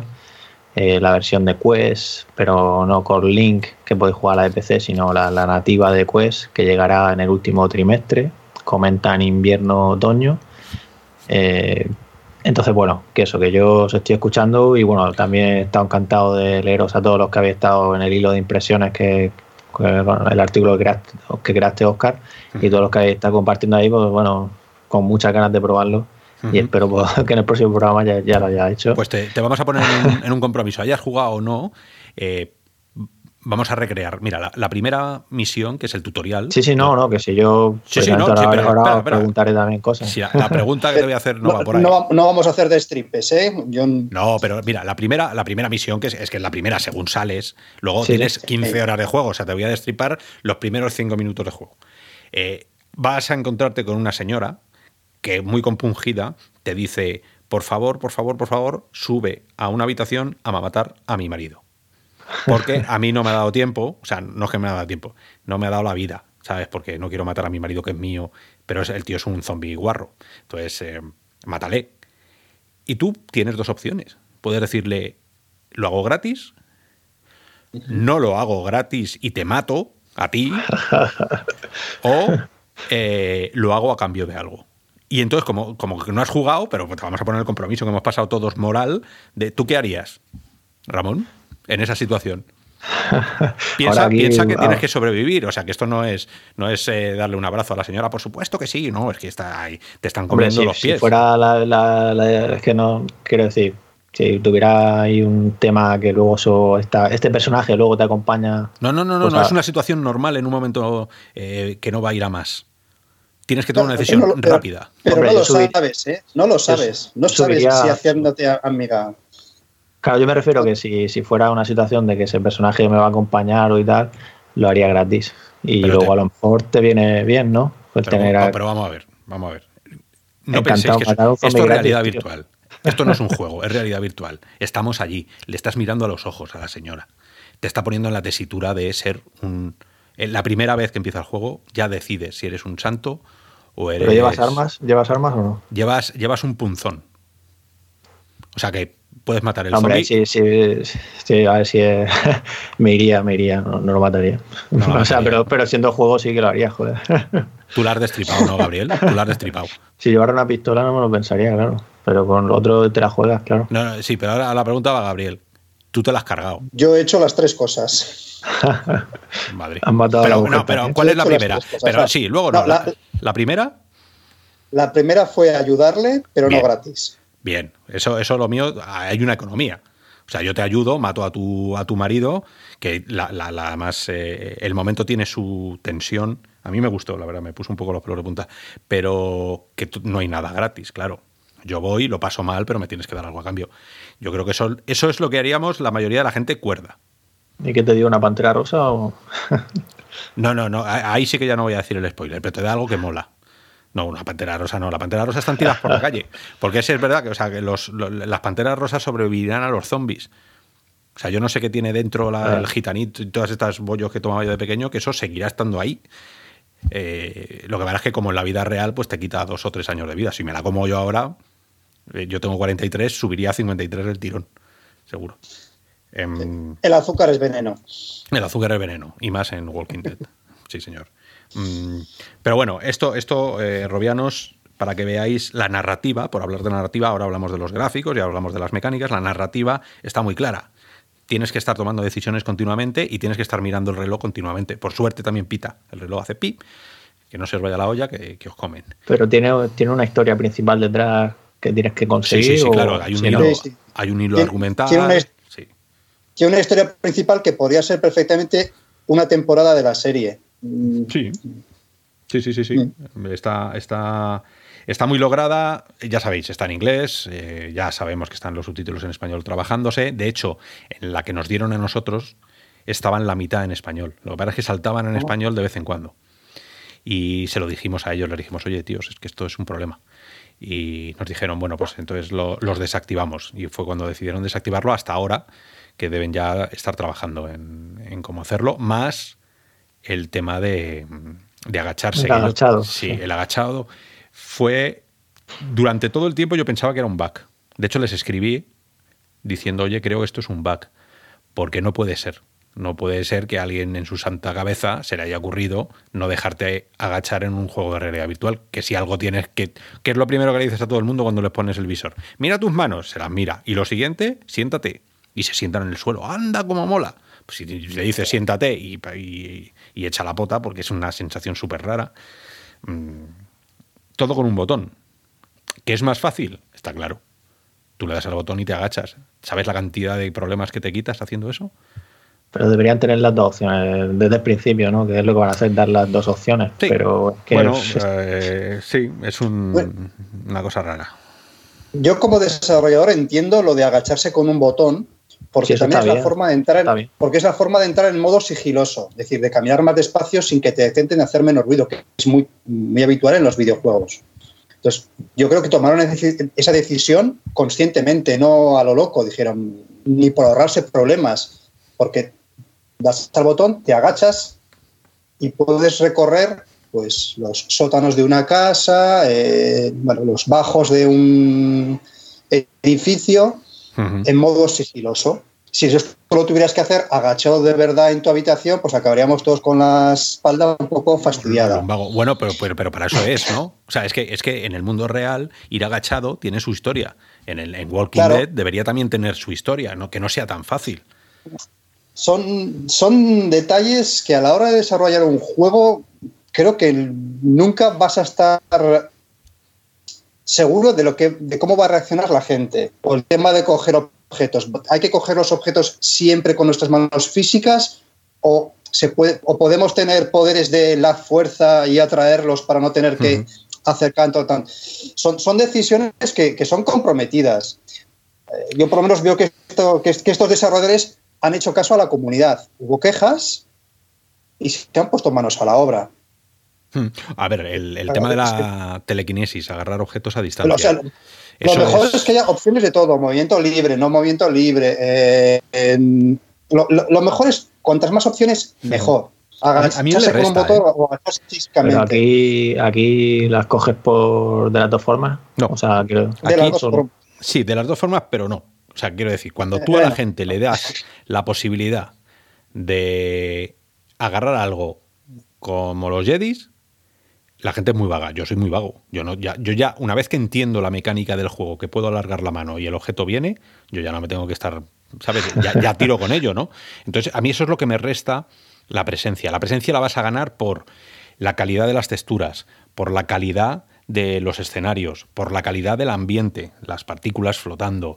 Em, todos los assets están muy bien hechos, muy bien colocados, aunque se repiten, pero, pero están muy bien. Em, los zombies, el zombie es el muñeco por excelencia que te enseñan en las escuelas, ¿no? Es un tío que no necesita una mecánica muy complicada para moverse, que es muy predecible, mm, con tres zombies modelos los tienes hechos, pues aquí hay suficiente variedad, tanto de movimiento como de, personajes, como para no resultar que estás en, eh, la tierra de los, de los gemelos, ¿no? en Arizona a Sunshine, que hay tres modelos. Hay tres modelos, ahí canta, ahí canta mucho, ¿no? Em, tampoco hay grandes superhéroes. O sea, aquí el zombie no tiene la capacidad de ponerse una armadura ni de ponerse un casco.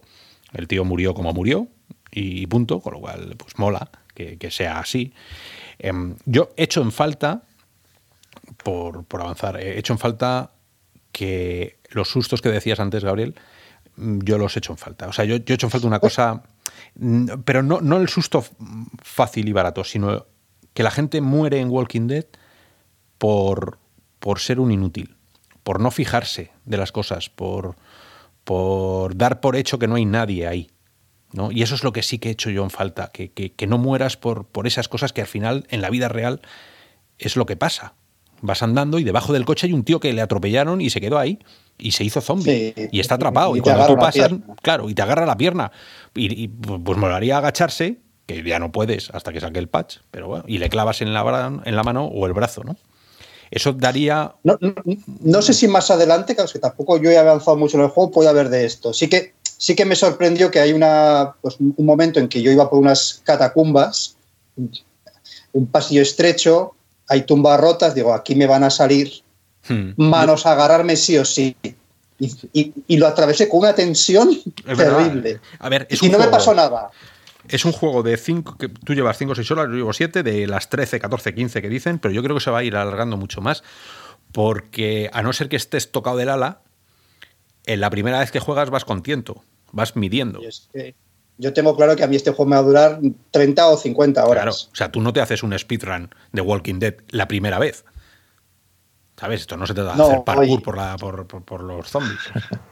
Eh, tienes misiones concretas que, que resolver y nadie va a ir a saco a bueno, nadie, hay gente para todo. Pero es, absurdo ir a saco a resolver la misión cuando tienes otras cosas que hacer. Para, empezar hay que, hay, que, hay que coger materiales para, desarrollar tu campamento, para crear otras armas. Entonces, hay que dedicarle tiempo. No es, oye, en esta misión tengo que ir a la casa azul a coger un mapa. Pues voy, cojo el mapa y me vuelvo al campamento en 10 minutos. Pero una pregunta aquí, ya que hablamos también antes de narrativa. Eh, eso porque tienes, o sea, ¿por qué necesitas, quiero decir, porque necesitas armas para poder ir abriéndote camino y descubriendo más lugares de la ciudad? O... Es que no tienes nada. O sea, es que eres un pobre desgraciado. O sea, es que lo que tienes son instrucciones de cómo hacer las cosas. Pero esos ingredientes que te están diciendo las instituciones están dispersos por la ciudad. Necesitas metal, necesitas para hacerte una sopa, pues necesitas agua, necesitas eh, cebolla, lo que sea, ¿no? Todo eso está repartido por la ciudad, entonces tienes que, tienes que mendigar sorteando los zombies, añadido al, al hito de la propia que te va marcando la propia historia, ¿no? Son como los, los side quests, ¿no? Que no, que no se ha abierto toda la ciudad, me imagino. Tiene como zonas estás, en Nueva Orleans y, y han ocurrido dos catástrofes. Por un lado, la catástrofe zombie y por otro lado, la catástrofe, no sé, climática. el Katrina, Nueva Orleans está inundada. El, Katrina o el Gloria. Sí, sí, algo, algo les ha Entonces, hay, zonas que no, son, que, no puedes acceder porque están inundadas, otras porque tienen barricadas. Es decir, Salía en el juego este de, Sinking City, que es un juego que ha salido, salió el año pasado, basado en historias de Chulu, en historias de Lovecraft, ¿no? toda la imaginaria de él. Salió, yo lo estuve jugando porque es que es un tema que me, gusta mucho, eh, y estaba ahí. Y cuando me subí en la barca de ese juego y me puse a navegar por la ciudad, por los sitios que están anegados, era una chulada porque le, daba una perspectiva distinta a esa ciudad y luego llegabas a sitios donde dejabas la barca y seguías, ¿no? Era una forma también de poder cargar los mapas, bueno, esto ya son cosas informáticas, pero aquí en este juego, cuando te sientas en la barca, eh, tú no ves el viaje, lo ves en la presentación. Fundido en negro y... Es, claro, pero en la presentación del juego, esa cinemática primera, te subes en la barca y los títulos de entrada ya te están explicando a través, que eso yo no sé por qué no han dejado que pudieras, que pudieras ir por el agua, ¿no? Eh, con la barca, porque a mí me gusta la sensación de viaje, ¿no? Está jugando al, Far Cry eh, últimamente, que me apetecía el último, el New Down, y, me gusta eso, el tengo que ir allí, hay un fast travel, pero luego también puedo elegir yo el, ir andando, ¿no? Un Skyrim. Voy andando, recopilando cosas por la ciudad que estén flotando. Eso haría más rejugable el juego. Mm, en este caso, fundido a negro y ya estás en casa. Bueno, vale, lo, aceptamos porque si no el juego se iría a 70 o 80 gigas de, instalación. Mm, pero bueno, eso hace que la dinámica del juego también no se haga tan pesada. Al final se, se convierten en mini misiones que tienes que ir haciendo en lugares ya que vas conociendo, porque tienes que ir revisitando. Mm, el juego en sí, lo que es la VR, yo sí que agradezco muchísimo que esté hecho por y para la VR. O sea, es un juego que no, no tiene pinta de port. Eh, sé que hay gente por ahí que estaba jugando con un ratón. ¿Lo habéis visto? Con ratón y teclado. No, con un ratón. Sí, tiene, un, tiene modo de ratón y teclado. O me han vacilado, sí? porque yo he visto el vídeo y sale el tío con el ratón y el teclado. Eh, lo que pasa es que eh, mueves las manos como si fueras un clic. ¿Sabes? Un, un tefamóvil. Vas así con la mano y le das al botón y la mano cierra. No sé si es un- una vacilada, pero, pero bueno, que, que el juego sí que parece que está hecho para la VR porque hay muchas mecánicas. Por ejemplo, tienes que coger algo para romper las tablas que te impiden pasar por una puerta. Tienes que coger algo de verdad y asestarle un golpe. Que al Sí, principio, no sé si Gabriel de ti te pasó, lo haces Eh, todo muy modosito. Una, una, una cosa, antes de que, de que os metáis en eso, simplemente por tener claro cómo, cómo han hecho, ¿vale? Porque me llamó mucho la atención la imagen que pusiste asomándote por una esquina, apoyándote. Ah, Eh, tienes avatar completo, ¿no? Entiendo Tienes tú. avatar casi completo. Casi que significa. Brazos, manos. Yo es que no, me- no, la entrepierna no me llega a mirarla porque no sé. No, no. No, Yo creo no. que son solo brazos y manos, ¿no? Son- ¿Piernas? No. Sí, porque está flotando. No, piernas. eh, lo que es Sí. el cuerpo no lo tienes porque está flotando la, la linterna que la llevas en el Ah. pecho y el cuaderno salen transparentes, con lo cual no, yo no lo Ah, sí. recuerdo. ¿no? Entonces, eh, eh, pero Vale, bueno, no, Eh, si tienes la- un cuerpo completo como por ejemplo en Bone Wars. No. no, no, no, no, Ah, si, si la pregunta venía que esos brazos tuyos, si atraviesan los objetos como nada, ¿sabes lo que quiero decir? O, o sea, o al No. llegar a la pared No, eh, choca, ¿sabes? choca, Se choca. choca. Eso y es eso, lo- eh, y eso es eso es lo que- genialidad. Eso es, Eso es lo que me encanta a mí, que eso es lo que... Y, y supongo que los objetos también chocan con otros objetos, ¿no? Por ejemplo, con una mesa o algo, ¿no? Por ejemplo, los cuchillos, cuando te intentas atravesar tu mano por alguna razón que te haya dado Dios, eh, no lo atraviesas. Haces. Mola mucho porque además tienen el háptico, eh, la vibración la tienen la suficiente. Toca y joder, es que parece que te está tocando. O sea, es como intentas y dices, no, no, no lo hago más porque me voy a atravesar la mano. Mm, Pero sin te embargo, la sí puedes que atravesar. no, en ningún momento. Pero sí te puedes atravesar el brazo. El brazo no es, no tiene, no, no le han metido las, las interacciones, ¿vale? No, no tiene la jaula esa que se pone de. Sí. No. Entonces lo que sí que lo tiene es la mano. Tampoco pasa nada, pues no te vas a cortar las venas. O sea, si estás tan mal, tan mal, quítate el visor, no te cortes las venas. Sí, sí. Eh, No, pues eso es interesante de saber. Ahora sabiendo eso, pues ya contar, porque precisamente es lo que dicen, ¿no? Que, que, que la interacción, o sea, que, que está, que está muy, muy bien implementado, ¿no? Yo creo que sí. Yo creo que, fíjate, es de los mejores juegos que a mí me ha gustado eh, experimentar. La tontería de coger un hacha con ambas manos del lugar que tú quieras. Esto ya no es que cojas el hacha y siempre hagas lo que hagas, el hacha mira para un lado y tienes la mano siempre. No, puedes cogerla más arriba o más abajo. Y las dos manos la pueden coger más arriba o más abajo. Y cuando las tienes en la mano, el objeto pesa. Pesa quiere decir que tiene inercia. Sí, Cuando- sí. Claro, cuando tiene inercia subes el hacha, pero el hacha, aunque tú no quieras, empieza a subir más de la cuenta, porque yo no estoy yo no soy un bombero, yo no, yo no llevo la- el hacha, entonces yo, yo no sé utilizarla. Entonces hay- un momento de aprendizaje de, ostris, que aquí la, la gravedad hace su función, que mis brazos no, no soy Superman. Y entonces lo- lo- lo- le das a los tableros para abrir una puerta, que es lo que te preguntaba antes, Gabriel. Yo no sé si a ti te pasaba que era que era tan. O sea, yo, yo lo hice súper modosito y creo que la gente al principio es como, como si le diera miedo de romper el hacha, ¿no? Es como pic. Y claro, aquello no se rompe y hace pic. Y, no se- y entonces ya le empiezas a dar sus me- encontraba las puertas bloqueadas con maderos y yo, tonto de mí, decía, pues encontraré otra entrada, porque esta está bloqueada. No se me ocurrió coger el hacha y ponerme a romper maderos hasta, hasta este mediodía, que he dicho, si tengo un hacha. Te has tirado Si cinco horas reptando al gusano por, por no, No, no, a ver, a ver, una, una de las virtudes que tiene este juego es que si tú tienes que entrar a una casa a recoger X objeto, puedes en- hay varias entradas. Sí, sí, sí. sí. Puedes colarte por la ventana. Puedes saltar. colarte por la ventana, puedes saltarte, puedes Ah, partir la crisma y matarte. Por el sótano, pues, es decir, pues, es decir, no hay solo un camino. Entonces yo veía pues, eh, eh, caminos bloqueados por tablones de madera clavados y decía, pues me buscaré otro camino. Hasta este mediodía que he dicho, si tengo un hacha. Anda, si le doy al hacha y se rompen las maderas. Ah, pero claro, se rompen las maderas si le doy con fuerza. Si le doy despacio, no. Ah, Claro. le tengo que dar, pero con mucha fuerza. No, con mucha no, con muchísima fuerza para que se rompan las maderas. Porque el hacha pese, las maderas son duras. Ah, y luego puedo aprovechar esa madera como material, que necesito madera para hacer luego mangos de cuchillo. Es decir, he hecho astillas, algo, y me sirven las astillas. Sí, sí, sí, sí está claro. Y, coges una botella y la machacas y se la metes por el cráneo al, al zombie. Claro. Incluso dos. Que le, le puedes Vas a casas y están, llenas, están llenas de botellas de whisky, aquellos Nueva Orleans, de bebida, de, de, vino, y va que bien una botella y mira, y se rompe, oye, se rompe, se rompe, pero luego puedes utilizarla como arma. De hecho, a veces no te queda otra porque te has quedado sin cuchillos, porque, porque las armas se rompen, no son duraderas. las has hecho tú en un taller y son chapuceras. Has cogido un. Has cogido un mango, lo has, le has añadido un metal afilado, lo has, lo has apañado con cinta aislante y dura lo que dura. A los cuatro cuchillazos el, cuchillo se rompe. Y justo cuando tienes el zombie a 10 centímetros de tu cara. Hmm. Eso me recuerda a The Racing de Capcom, que es el juego que, es de zombies también y hmm. tiene ese tema de supervivencia también, que tienes que ir ahí recogiendo pues son cosas y construyéndote cosas también. La verdad es que es un poco el rollo.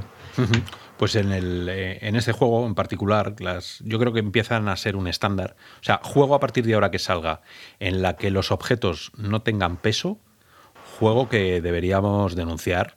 No, ah, Pero puedes, puedes, puedes, poner algún ejemplo más, porque sí, también en las impresiones de, una botella de butano puede ser o algo, algo similar. La bombona. Sí, hay, bombonas de butano, la batería de, de coche. Típica española eh, que nos traían a casa cuando éramos pequeños, el butanero, pues eso tú puedes jugar a ser butanero, pero oye, el brazo que tenía el butanero en su momento eh, debía ser el del copó, porque yo no soy capaz de levantarla más allá de, mi, de la ingle, ¿sabes? Yo tiro ahí, parece que el brazo se te va a ir detrás, porque las pero Que, como es como lo, o sea, que como no lo he visto, quiero decir, por imaginármelo bien, eh, o sea, normalmente en un juego que no tiene esto, entiendo que tú mueves y te sigue el objeto todo el rato uno a uno, ¿no? Hombre, claro, yo, yo, a ver, yo hay juegos que he cogido, coges lo que sea, una mesa la coges, pero pesa lo mismo que una pluma. Coges un, por ejemplo, el hacha que te he dicho, no es lo mismo el hacha, blandirla, levantarla y pegarle al tío, eh, que además se queda enclastrada en la cabeza, es completamente asqueroso el sonido que hace, y tienes que intentar, tienes que hacer tres movimientos para sacarla, porque se ha quedado ahí eh, incrustada, ¿no? todo esto, toda esa eh, física también pensada, que tiene sus fallitos, claro, pero, pero, pero también pensada, te lleva a, una presencia brutal, ¿no? A, saber anticiparte. Ya sabes que las cosas pesan, con lo cual coges un cazo para reventarle la cabeza a un zombie y el cazo no es, no es que acabas de coger un folio. O sea, el cazo tiene su recorrido de peso en el cual lo más seguro es que no, le, no aciertes porque no estás acostumbrado. Necesitas mm, adentrarte en la realidad virtual especial que tiene este juego. Que esto, aunque sea salirse ya completamente de, todo, yo no sé si con este juego, después de jugar a este juego durante 30 horas, cuando llegue el apocalipsis de verdad, que va a llegar, si no es con el retrovirus, este será con otro, em, los que hemos jugado mucho este juego, yo creo que estamos muy preparados para por lo menos sobrevivir un par de días. Sí. O sea, el, zurriagazo que. A ver, coger un, coger un, destornillador y atravesar el cráneo a alguien, eh, yo ya sé, yo ya sé el ángulo que tengo que darle y la fuerza que tengo que darle. Solo tienes que ver la, realidad virtual que la usan para, entrenar, o sea, para profesionales, ¿no? Para, para capacitación. Claro, pues yo, creo que sabría. Seguramente luego moriría, porque yo sería de los que daría por hecho que debajo del coche no hay nadie y me arrancarían el tobillo. Pero, pero hasta ese momento yo creo que, que estamos más preparados, por lo menos esa adrenalina de ver al tío y decir, espérate, si es un tío muy lento, es un monstruo, pero es muy lento. Le agarro la cabeza, le digo, mira. y la puntería con un arma también. Eso. La puntería es complicada. Yo antes me he gastado cinco balas, que son muy preciadas, en intentar dispararle a alguien a la cabeza y no. No, no. Aquí no hay puntería asistida. No, pero porque ahora falla tú. O sea, supongo que apuntas como en la vida real, ¿no? O sea, con la mirilla del arma. Pocas veces he apuntado yo en la vida real, pero las veces que he apuntado, el retroceso casi me rompe el brazo, así que es parecido. es que la sensación juegos en realidad virtual como el Sirius Sam o incluso Doom, que coges esas pedazos de armas que hace falta los cinco brazos como Schwarzenegger para poder... Y nada, son ligerísimas. ¿Habéis, jugado, no sé si habéis jugado a, los, a los Sirius Sam? si sumo, todas las horas, creo que tengo 100 horas entre los tres. Pues Ahí tienes armas que deberían pesar 5 toneladas y las coges como plumas. El y la munición, eh, o sea, ya ves tú, los lanzamisiles, llevas 50 eh, misiles en la mochila. Guay. No, en este juego no. Este y, no, pasa nada, y es divertido. En este juego no, es en este juego las cosas pesan. Y, yo la primera vez que experimenté esto fue con el Boneworks en diciembre, que, que fue quizá el primer juego que ha exprimido las físicas en VR que mucha gente está comparando. ¿Y qué físicas son, qué físicas son mejor, el del Boneworks o el, el de Walking Dead de Saints and Sinner? Pues bueno, pues en algunas cosas son mejor, otras peor. Mm, eh, Boneworks es más. Boneworks es más. Eh, no es una experiencia solo, pero sí que es casi un taller sobre las físicas en VR. Hay más y mejor en cierto sentido, pero al mismo tiempo es mucho más caótico. Aquí en, The Walking Dead tú vas a coger un arma que está encima de la mesa y coges el arma que está encima de la mesa. En Bone Wars ibas a coger algo que está encima de la mesa y acabas cogiendo toda la mesa, porque como puedes cogerlo todo... Está claro. Sí, yo, yo el Bone Wars no, no, no, siempre me fío de lo que me decís porque no he podido probarlo todavía, pero lo que sí sé que es lo que os decía hace un momento. si, no has, si, no has, si no has probado antes, si, si The Walking Dead es el primer juego en el que las armas pesan, es que te habrás quedado con la boca abierta. No, no, es, que te iba a decir, es que a partir de ahora yo no voy a consentir que los juegos no hagan uso de la realidad virtual como se están haciendo ya. O sea, eh, dentro, de, dentro de lo posible. Si eh, amateurs, eh, indies, gente que nos estéis escuchando, que estáis estudiando, que queréis hacer vuestra aplicación, se está llegando a un punto ya de verdad complicado. ¿Vale? Si vais a hacer un shooter, mm, aquí ya no vale todo. Eso era antes. Eh, cuando llega gente que lo hace muy bien, marca el rasero. Y para mí el rasero de la interacción, ahora mismo lo tiene Walking Dead, con permiso de bongos, cuando lo pruebe. Pero no te va a sacar de la historia. De hecho, forma parte de la historia, forma parte de, las limitaciones humanas que tendrías en esa situación. Entonces, eh, chapo. Yo, sin, sin, haberlo probado, opino como tú, porque sí que, por ejemplo, Firewall Zero Hour, que lo he comentado más de una vez, y que precisamente ahora es gratis con, con, PlayStation Plus en febrero, pues tiene el tema este de las armas que chocan con la pared. Y son, son ese tipo de cosas que parece una tontería, pero a mí eso me hace que, que meta más dentro del juego, ¿no? Porque por la esquina no puedes... O sea, para salir con el arma tienes que sacar... Se lleva un arma larga, ¿no? Como puede ser un, un M4 o algo así, ¿no? Pues tienes que sacar el morro, ¿no? Y girarla. O sea, no... aquí, pasa igual, sí, sí. Cuando tú abres una puerta, Tú al, abrir la puerta, la puerta normalmente abre hacia ti.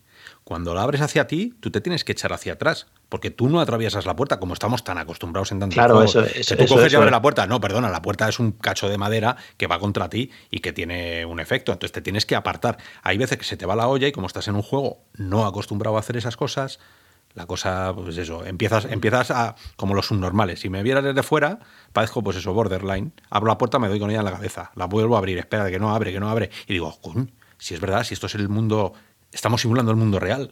La puerta me tengo que Requiere un aprendizaje. Claro. Requiere un aprendizaje. Por eso yo, digo que antes, antes de meterse en el juego de lleno, yo recomiendo que la gente, la primera fase o el primer tutorial, se lo haga varias veces para que le coja el, el, el puntillo, porque abrir una puerta de madera de una casa no es lo mismo que abrir una verja metálica del cementerio, que cuesta más.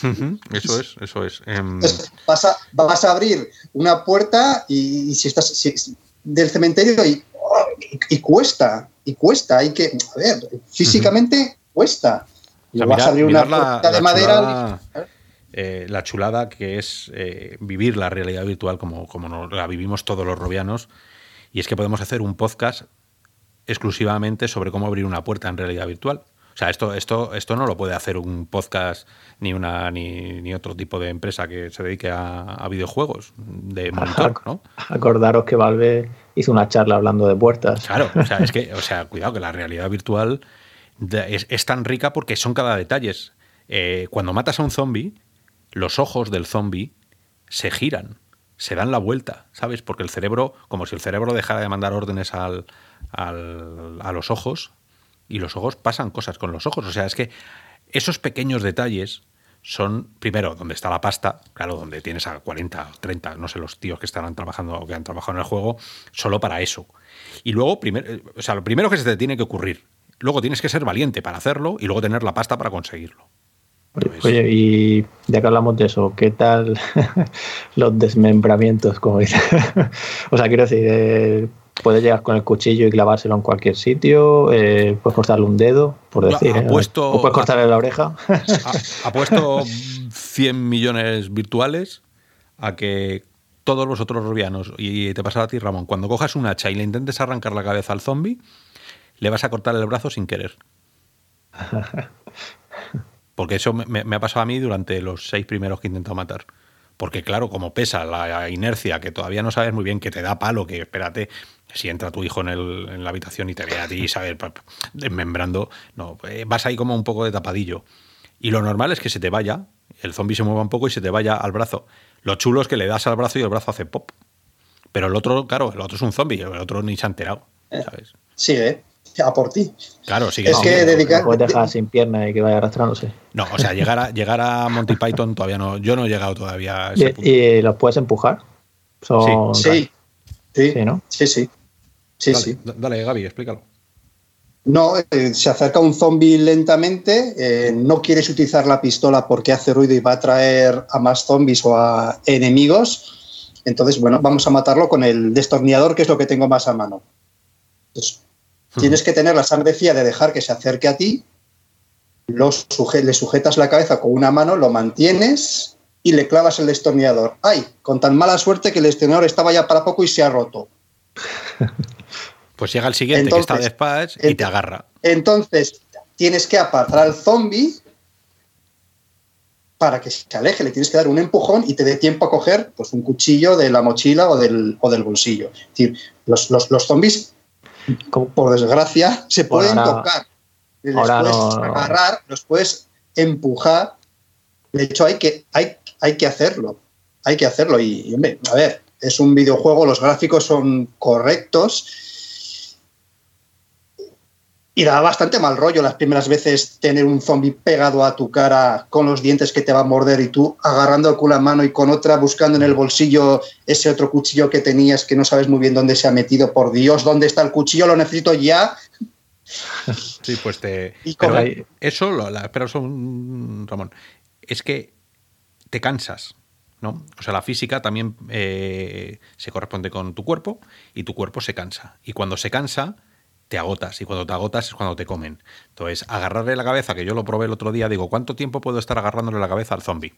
A ver, una conversación así con él, lo agarré, pues nada, a los 10 segundos, 8 segundos, empecé a ver el túnel negro a mi alrededor, quiere decir que la adrenalina se te ha gastado, te estás, te estás ya eh, casi que pues, cayéndote al suelo del cansancio, y eso es lo que menos me ha gustado del juego que, tiene el personaje eso, ¿no? Que dicen, ¿no? Tu forma, física, tu forma física es una ruina.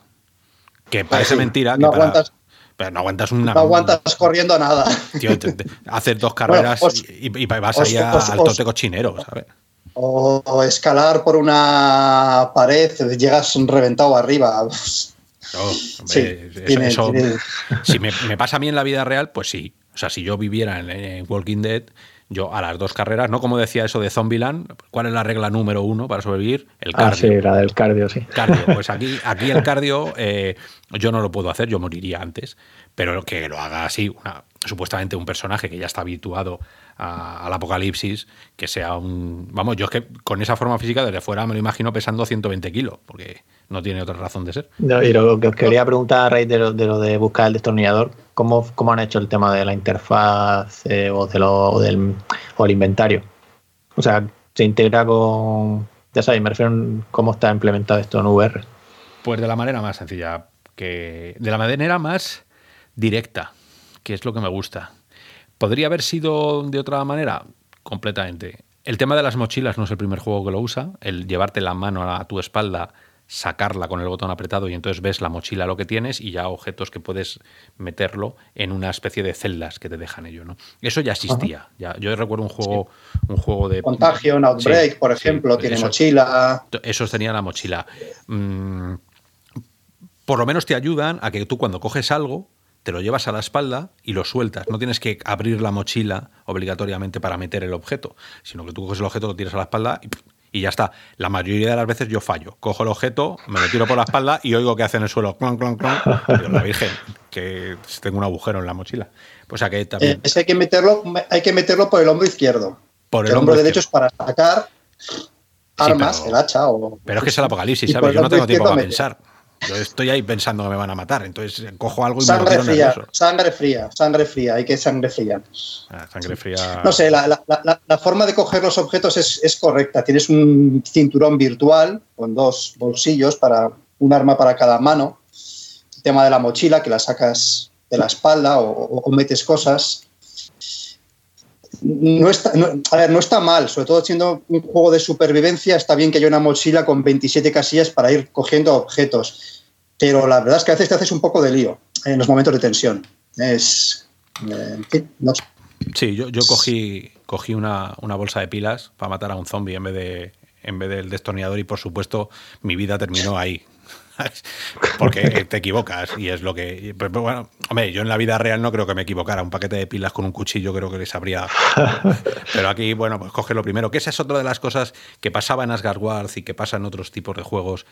Y es... Hay encendedores, encendedores eléctricos de estos de cocina de hacer clic, que se Sí. parecen con las prisas a cuchillos o a destornilladores. Claro, y entonces le das fuego al zombie para que fume y es No, cuando no el zombie te, arranca la cabeza. Eh, pero bueno, que, que os iba a decir que todo, eh, todas estas... eh, espera, que se me ha ido el santo al cielo, pero bien. eh, El santo, el santo y pecador.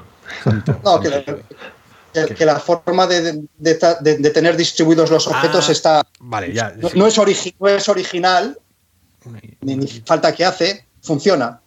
Funciona relativamente bien. que ya sé lo que os quería decir. El tema de agarrar Asgard Wars le pasa a millones de juegos. Cuando tú tienes algo en un cinturón, cuando tú tienes algo cerca de tus manos, lo normal es que tú apuntes el objeto que quieras coger, como los Jedis, para traerlo. El problema está en que delante tuyo, donde sería tu ombligo un poquito arriba, tienes la zona de munición que son unas balas que están ahí, donde tú las. como en. como el cinturón en. en el juego este de. De Vertigo Games. eh, que no me Arizona, Arizona, sí. como Arizona. Tú en Arizona te lo llevas, para recargar, te lo llevas la mano a lo- a aquí, a, la cintura. Pues aquí pasa Sí. algo parecido, ¿no? Eh, hay una zona en la cintura donde tienes que interactuar. Al final, ¿qué ocurre? Que tienes una zona muy grande a tu izquierda, una zona muy grande a tu derecha, una zona muy grande enfrente, y cuando quieres coger la chocolatina o el bollito de fresa que se te ha caído en los pies, terminas cogiendo el cuchillo, terminas cogiendo el arma, acaba saliendo la mochila, de repente un paquete de, de balas, Yo- ¿sabes? O sea, es Yo, por un- ejemplo, ter- termino cogiendo la linterna que la tienes en el. pues no sé, la clavícula izquierda demasiadas ma- más veces de las que me gustaría. Claro, claro, por eso que falta que un. Falta. Yo no sé. Eso, como yo ponía en la review, creo que en algún momento del. Cuando tengamos retina, seguimiento de pupila, eh, el juego Mm. va a saber dónde estamos mirando y obrará en consecuencia. O sea, no te dará eh, la pistola cuando tú lo que quieres es comerte un chicle. Mm, Pero bueno, hasta entonces hay un eh, hay una resistencia. Yo todavía todavía estoy en esas cosas. Fallo más de las que me gustaría, la verdad. No sé si es que a- aquí hay, un- aquí hay un no, no, hay un límite de mejora evidente. Hay- es, un juego de tensión, es un juego en el que te están atacando, en el que y hay veces que tienes que coger, es decir, el, el objeto se rompe, si te rompe el cuchillo tienes que coger otro, entonces a, a veces se produce un atu- atu- a- te aturullas, te aturullas, no, acabas cogiendo la linterna cuando lo que quieres es coger la pistola. es- Sí, hombre, también es muy de la, de la vida real. Eh, ¿no? A ver, es, es- es realista, sí, efectivamente, pero en la vida real no fallarías tanto como fallas en el juego. Bueno, yo en la vida real creo que se me acabaría cayendo la pistola y mataría al de al lado. ¿Sabes? O me pegaría un tiro en el pie y me matarían a mí después los, mis compañeros para dejarme. Bueno. eh, si es eso, que es que lo, lo bueno de Walking Dead, lo bueno de los juegos bien hechos del apocalipsis es que puedes mover en- puedes morir en cualquier momento de la, de la manera más estúpida que te puedas imaginar. Y eso es lo. Cuando un juego, eh, y por ir terminando, llevamos eh, hora y media, eh, es un juego redondo. O sea, yo si ahora mismo alguien me dice, ¿cuál es el mejor juego que hay en realidad virtual? Yo a la gente le diría que el Walking Dead, porque es una historia conocida, con lo cual bebe de unas fuentes que, que eran muy difíciles de, de conseguir, pero lo hace perfectamente. Tiene la suficiente fuerza de guion y fuerza de, propuesta como para traspasar más gente. O sea, yo creo que el zombie atrae a muchísima más gente que cualquier otra cosa. Mm, las físicas son una gozada. Mm, eh, el planteamiento de horas es el que debe. Un juego de 15, 16 horas muy rejugable, como ha dicho Gabriel. Yo creo que estamos en el posiblemente ahora mismo, para mí, el mejor juego que existe de realidad virtual y aquel juego que todo el mundo que venga por casa le voy a poner. Y dejo ahí la pregunta flotando, ¿qué hacemos con el dueño y señor de los zombies hasta ahora, que era el Arizona Sunshine? Pues desde luego que After the Fall no va a tener que darle caña, porque... Miedo, bueno, miedo son, da, ¿eh? son, son, bueno, son, conceptos diferentes. ¿eh? También es verdad. Y de, todas que... formas, y de todas formas, yo tengo aquí unos cuantos puntos negativos no todo para mí es maravilloso en, en, The Walking Dead, que es un juego que me está gustando. De hecho, me está gustando tanto que esta noche he soñado con él. Seguía, seguía viviendo en el mundo. Wow. No ha sido pesadilla, ¿eh? porque me persiguen los zombies. Me fui a la cama después de haber jugado con el juego y, y, y, seguía, mi cabeza ha sido dando vueltas a cómo afrontar los retos. Es decir, un juego que me está encantando. Yo sé, es decir, le pondría una nota de sobresaliente sin duda, pero tiene, tiene sus mm, puntos negativos. Coméntalos, coméntalos. Por ejemplo, a nivel de ambientación está muy bien, esa ciudad de Nueva Orleans, esos pantanos, esas casas, pero gráficamente no es tan puntero como podría. Las texturas a veces no están del todo conseguidas. Por ejemplo, hay muchas casas con hiedras o con hierbas y son completamente planas. O basura en el suelo, papeles, telas, eh, maderas que son absolutamente planas, que son, que, que son una textura visualmente consigue meterte en esa Nueva Orleans pues, decadente y apocalíptica, pero si lo miras un poco de lejos, si te acercas se le notan las costuras. He estado comparando el Arizona Sunshine de gráficos, cómo se ve un coche, una furgoneta en Arizona Sunshine y cómo se ve en, en, en, The Walking Dead. Bueno, en Arizona puedes interactuar con los coches, o sea, puedes abrir el maletero, por ejemplo. Eso, eso va a decir, una cosa que me está frustrando sí, pero, mucho en pero, The Walking Dead es pero la, que, no la... Puedo, que no puedo, hay un montón de coches y furgonetas y caravanas y no puedo abrir las puertas del maletero para ver si hay algo dentro. Eso me lleva a una pregunta, las... perdona, la escala está bien lograda sí, no, que también sí, depende de, sí. depende es que por ejemplo en Arizona yo los coches me parecían que eran pequeños no. grandes grandes ¿Grande? no sé pero bueno también depende de, de, de cada uno aquí yo aquí he escuchado he, he, he, leído a gente que le parece que, que, que, hay cosas demasiado grandes yo no he notado yo lo veo correcto yo lo veo mm. yo lo veo yo lo veo correcto pero sí que sí que los a, a, a, al al estar siempre en un ambiente pues medio brumoso, medio... no es ese ambiente soleado, radiante del desierto de Arizona, pues con eso se disimula un poco que quizá, quizá los gráficos no están tan, tan, tan bien como parece. O sea, la primera impresión es muy buena y tú ves los vídeos en YouTube, si no, si no has jugado, y dices, ¡uy, qué buenos gráficos tiene! Los zombies, qué mal rollo dan. Pero hay juegos con gráficos mejores en realidad virtual no es, no es puntero a nivel, a, a, nivel gráfico, a nivel sonoro es soberbio. Ruiditos, el posicionamiento 3D, música. A nivel sonoro es, es soberbio, pero a nivel gráfico, mmm, notable eh, o bien alto. Da el pego. Sí, lo que pasa es que es, de esos juegos que todo lo que hace lo hace, lo hace tan bien que seguramente no sea, como dicen de los, de los perros, ¿no? de los pastores alemanes, no es el mejor en nada, pero es el segundo mejor en todo. Con lo cual, eh, este juego para mí es muy eso, muy pastor alemán. Eh, muy, muy, no destaco, o sea, no soy el paradigma del gráfico, no soy el paradigma de la de, porque está el Bone Wars, según parece, por encima, eh, en cuanto a físicas. No, gráficamente, no. no. Claro, no, a, hay, a, hay... Nivel, a nivel, no, a nivel física sí, a nivel, eh, vamos, a nivel simplemente visual, el Bone Wars es... Sí, pero que en bueno. cada detalle hay un juego que seguramente le supera a, a Walking Dead. Pero no es nada fácil hacer un juego que tenga ese alto nivel en todas las parcelas. Jugabilidad, narrativa, gráficos, interacciones, uso de la realidad virtual, eh, todo. Eh, donde pones, dices, es un muy buen juego, con lo cual para mí va sumando piedrecita en la balanza y al final des, desbanca a grandes, como por ejemplo las Guard y lo hace por una por un, por un ese por lo menos para mí por la narrativa. Este juego me gusta más en narrativa que Asgard Ward. Asgard Ward le da mil vueltas técnicamente. A nivel de, gráficos, texturas. Eh, bueno, sí. Pero ya os digo que son temáticas también distintas. Por supuesto que aquí eh, Robianos algunos estará, ¿sabes?, sacando espuma por la boca. Pero cada uno es verdad que, tenemos nuestra, nuestros fuertes. Ahora, que nadie dude que Walking Dead es un grandísimo juego. Ah, no, no, es, un grandísimo juego. Es un juego que si yo le pusiera 10 puntos y voy a decirle, ah, pues le quito uno porque no está doblado al castellano. Le quito uno porque no son los gráficos eh, punteros. Le quito otro porque no sé qué. Ay, se me ha quedado en un 5 y medio. Pero no, no le pondría un 5 y medio de nota. Le pondría un 9. Pero sin dudarlo. Es un juego fabuloso. Pues en realidad virtual hay una cosa que se llama presencia. Y la presencia es muy difícil de conseguir. Y este juego la tiene. Entonces, aquí hay cosas que, sí, que cojo, cojo una linterna en vez de coger una pistola para matar a alguien. Eh, pues sí, claro, porque todavía estamos aprendiendo. Es lo que tiene la realidad virtual. Pero le da tantas vueltas a otros tantos juegos de más renombre que, oye, chapó. Y encima tampoco es que sea un precio exageradísimo.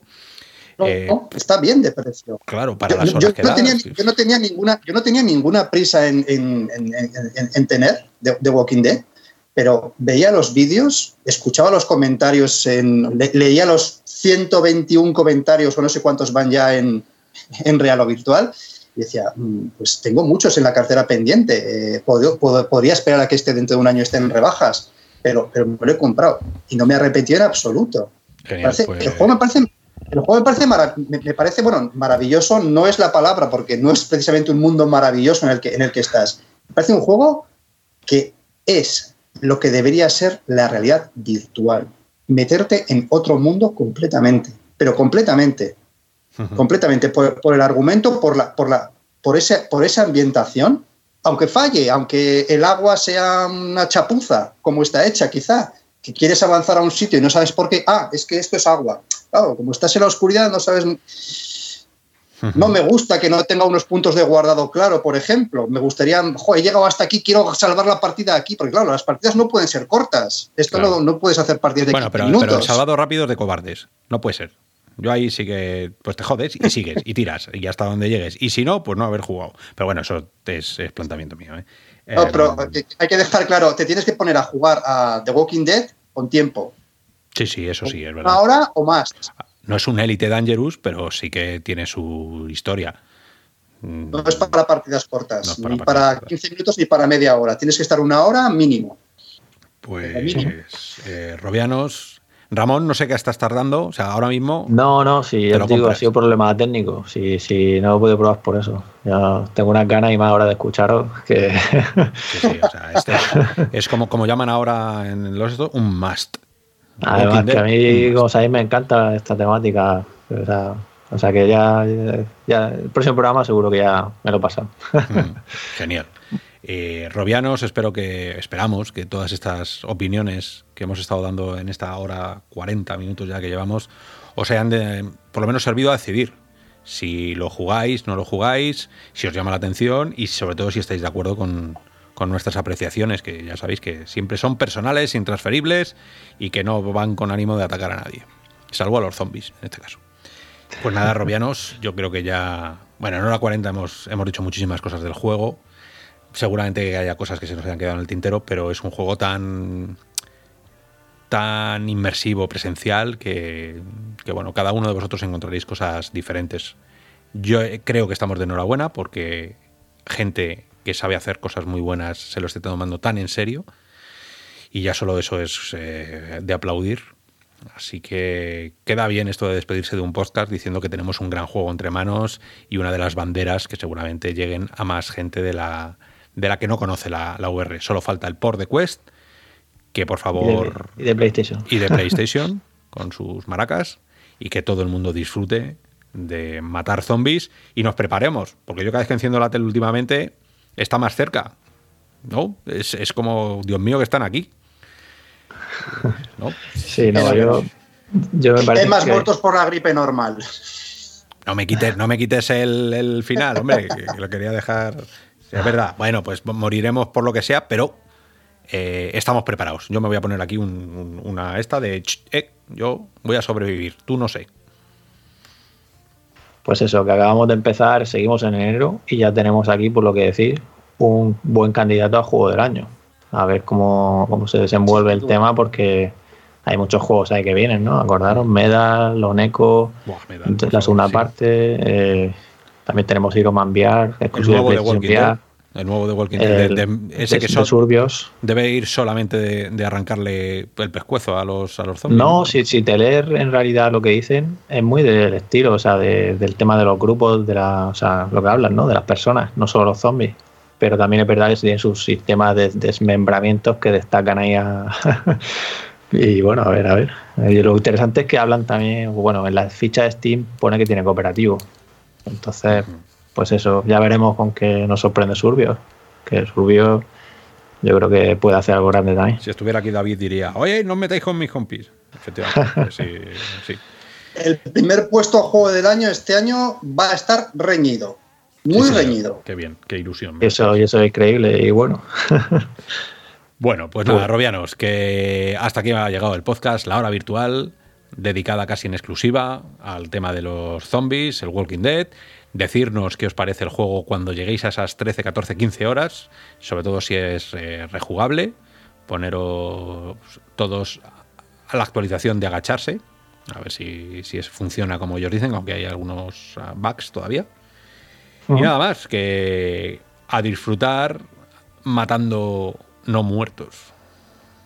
pues sí, yo me despido de todos. Muchas gracias como siempre. Y recordaros que, bueno, hemos hecho un cambio en Raro Virtual y os invito a, a echarle un vistazo a las novedades y si veis algo interesante por ahí, recordad que podéis enviar la noticia y luego otras personas, como yo mismo, puedo ampliar esa información, que no cuesta nada y solo lo comento, ¿vale?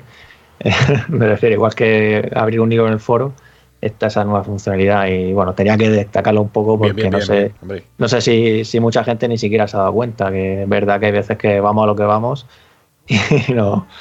Y bueno, pues eso, y cualquier sugerencia de comentario ya sabéis que estamos muy atentos y nos podéis comentar. Pues nada, Gabriel, despídete, porque vamos a ir terminando, que la, al final la despedida va a durar más que el juego. Un, pla- un placer y hasta la próxima. Ahí, escueto. Muy bien. Muy bien. No, no como los Goya. Sobrevivir ahí fuera, Robianos, que hace mucho frío y hay muchos muertos.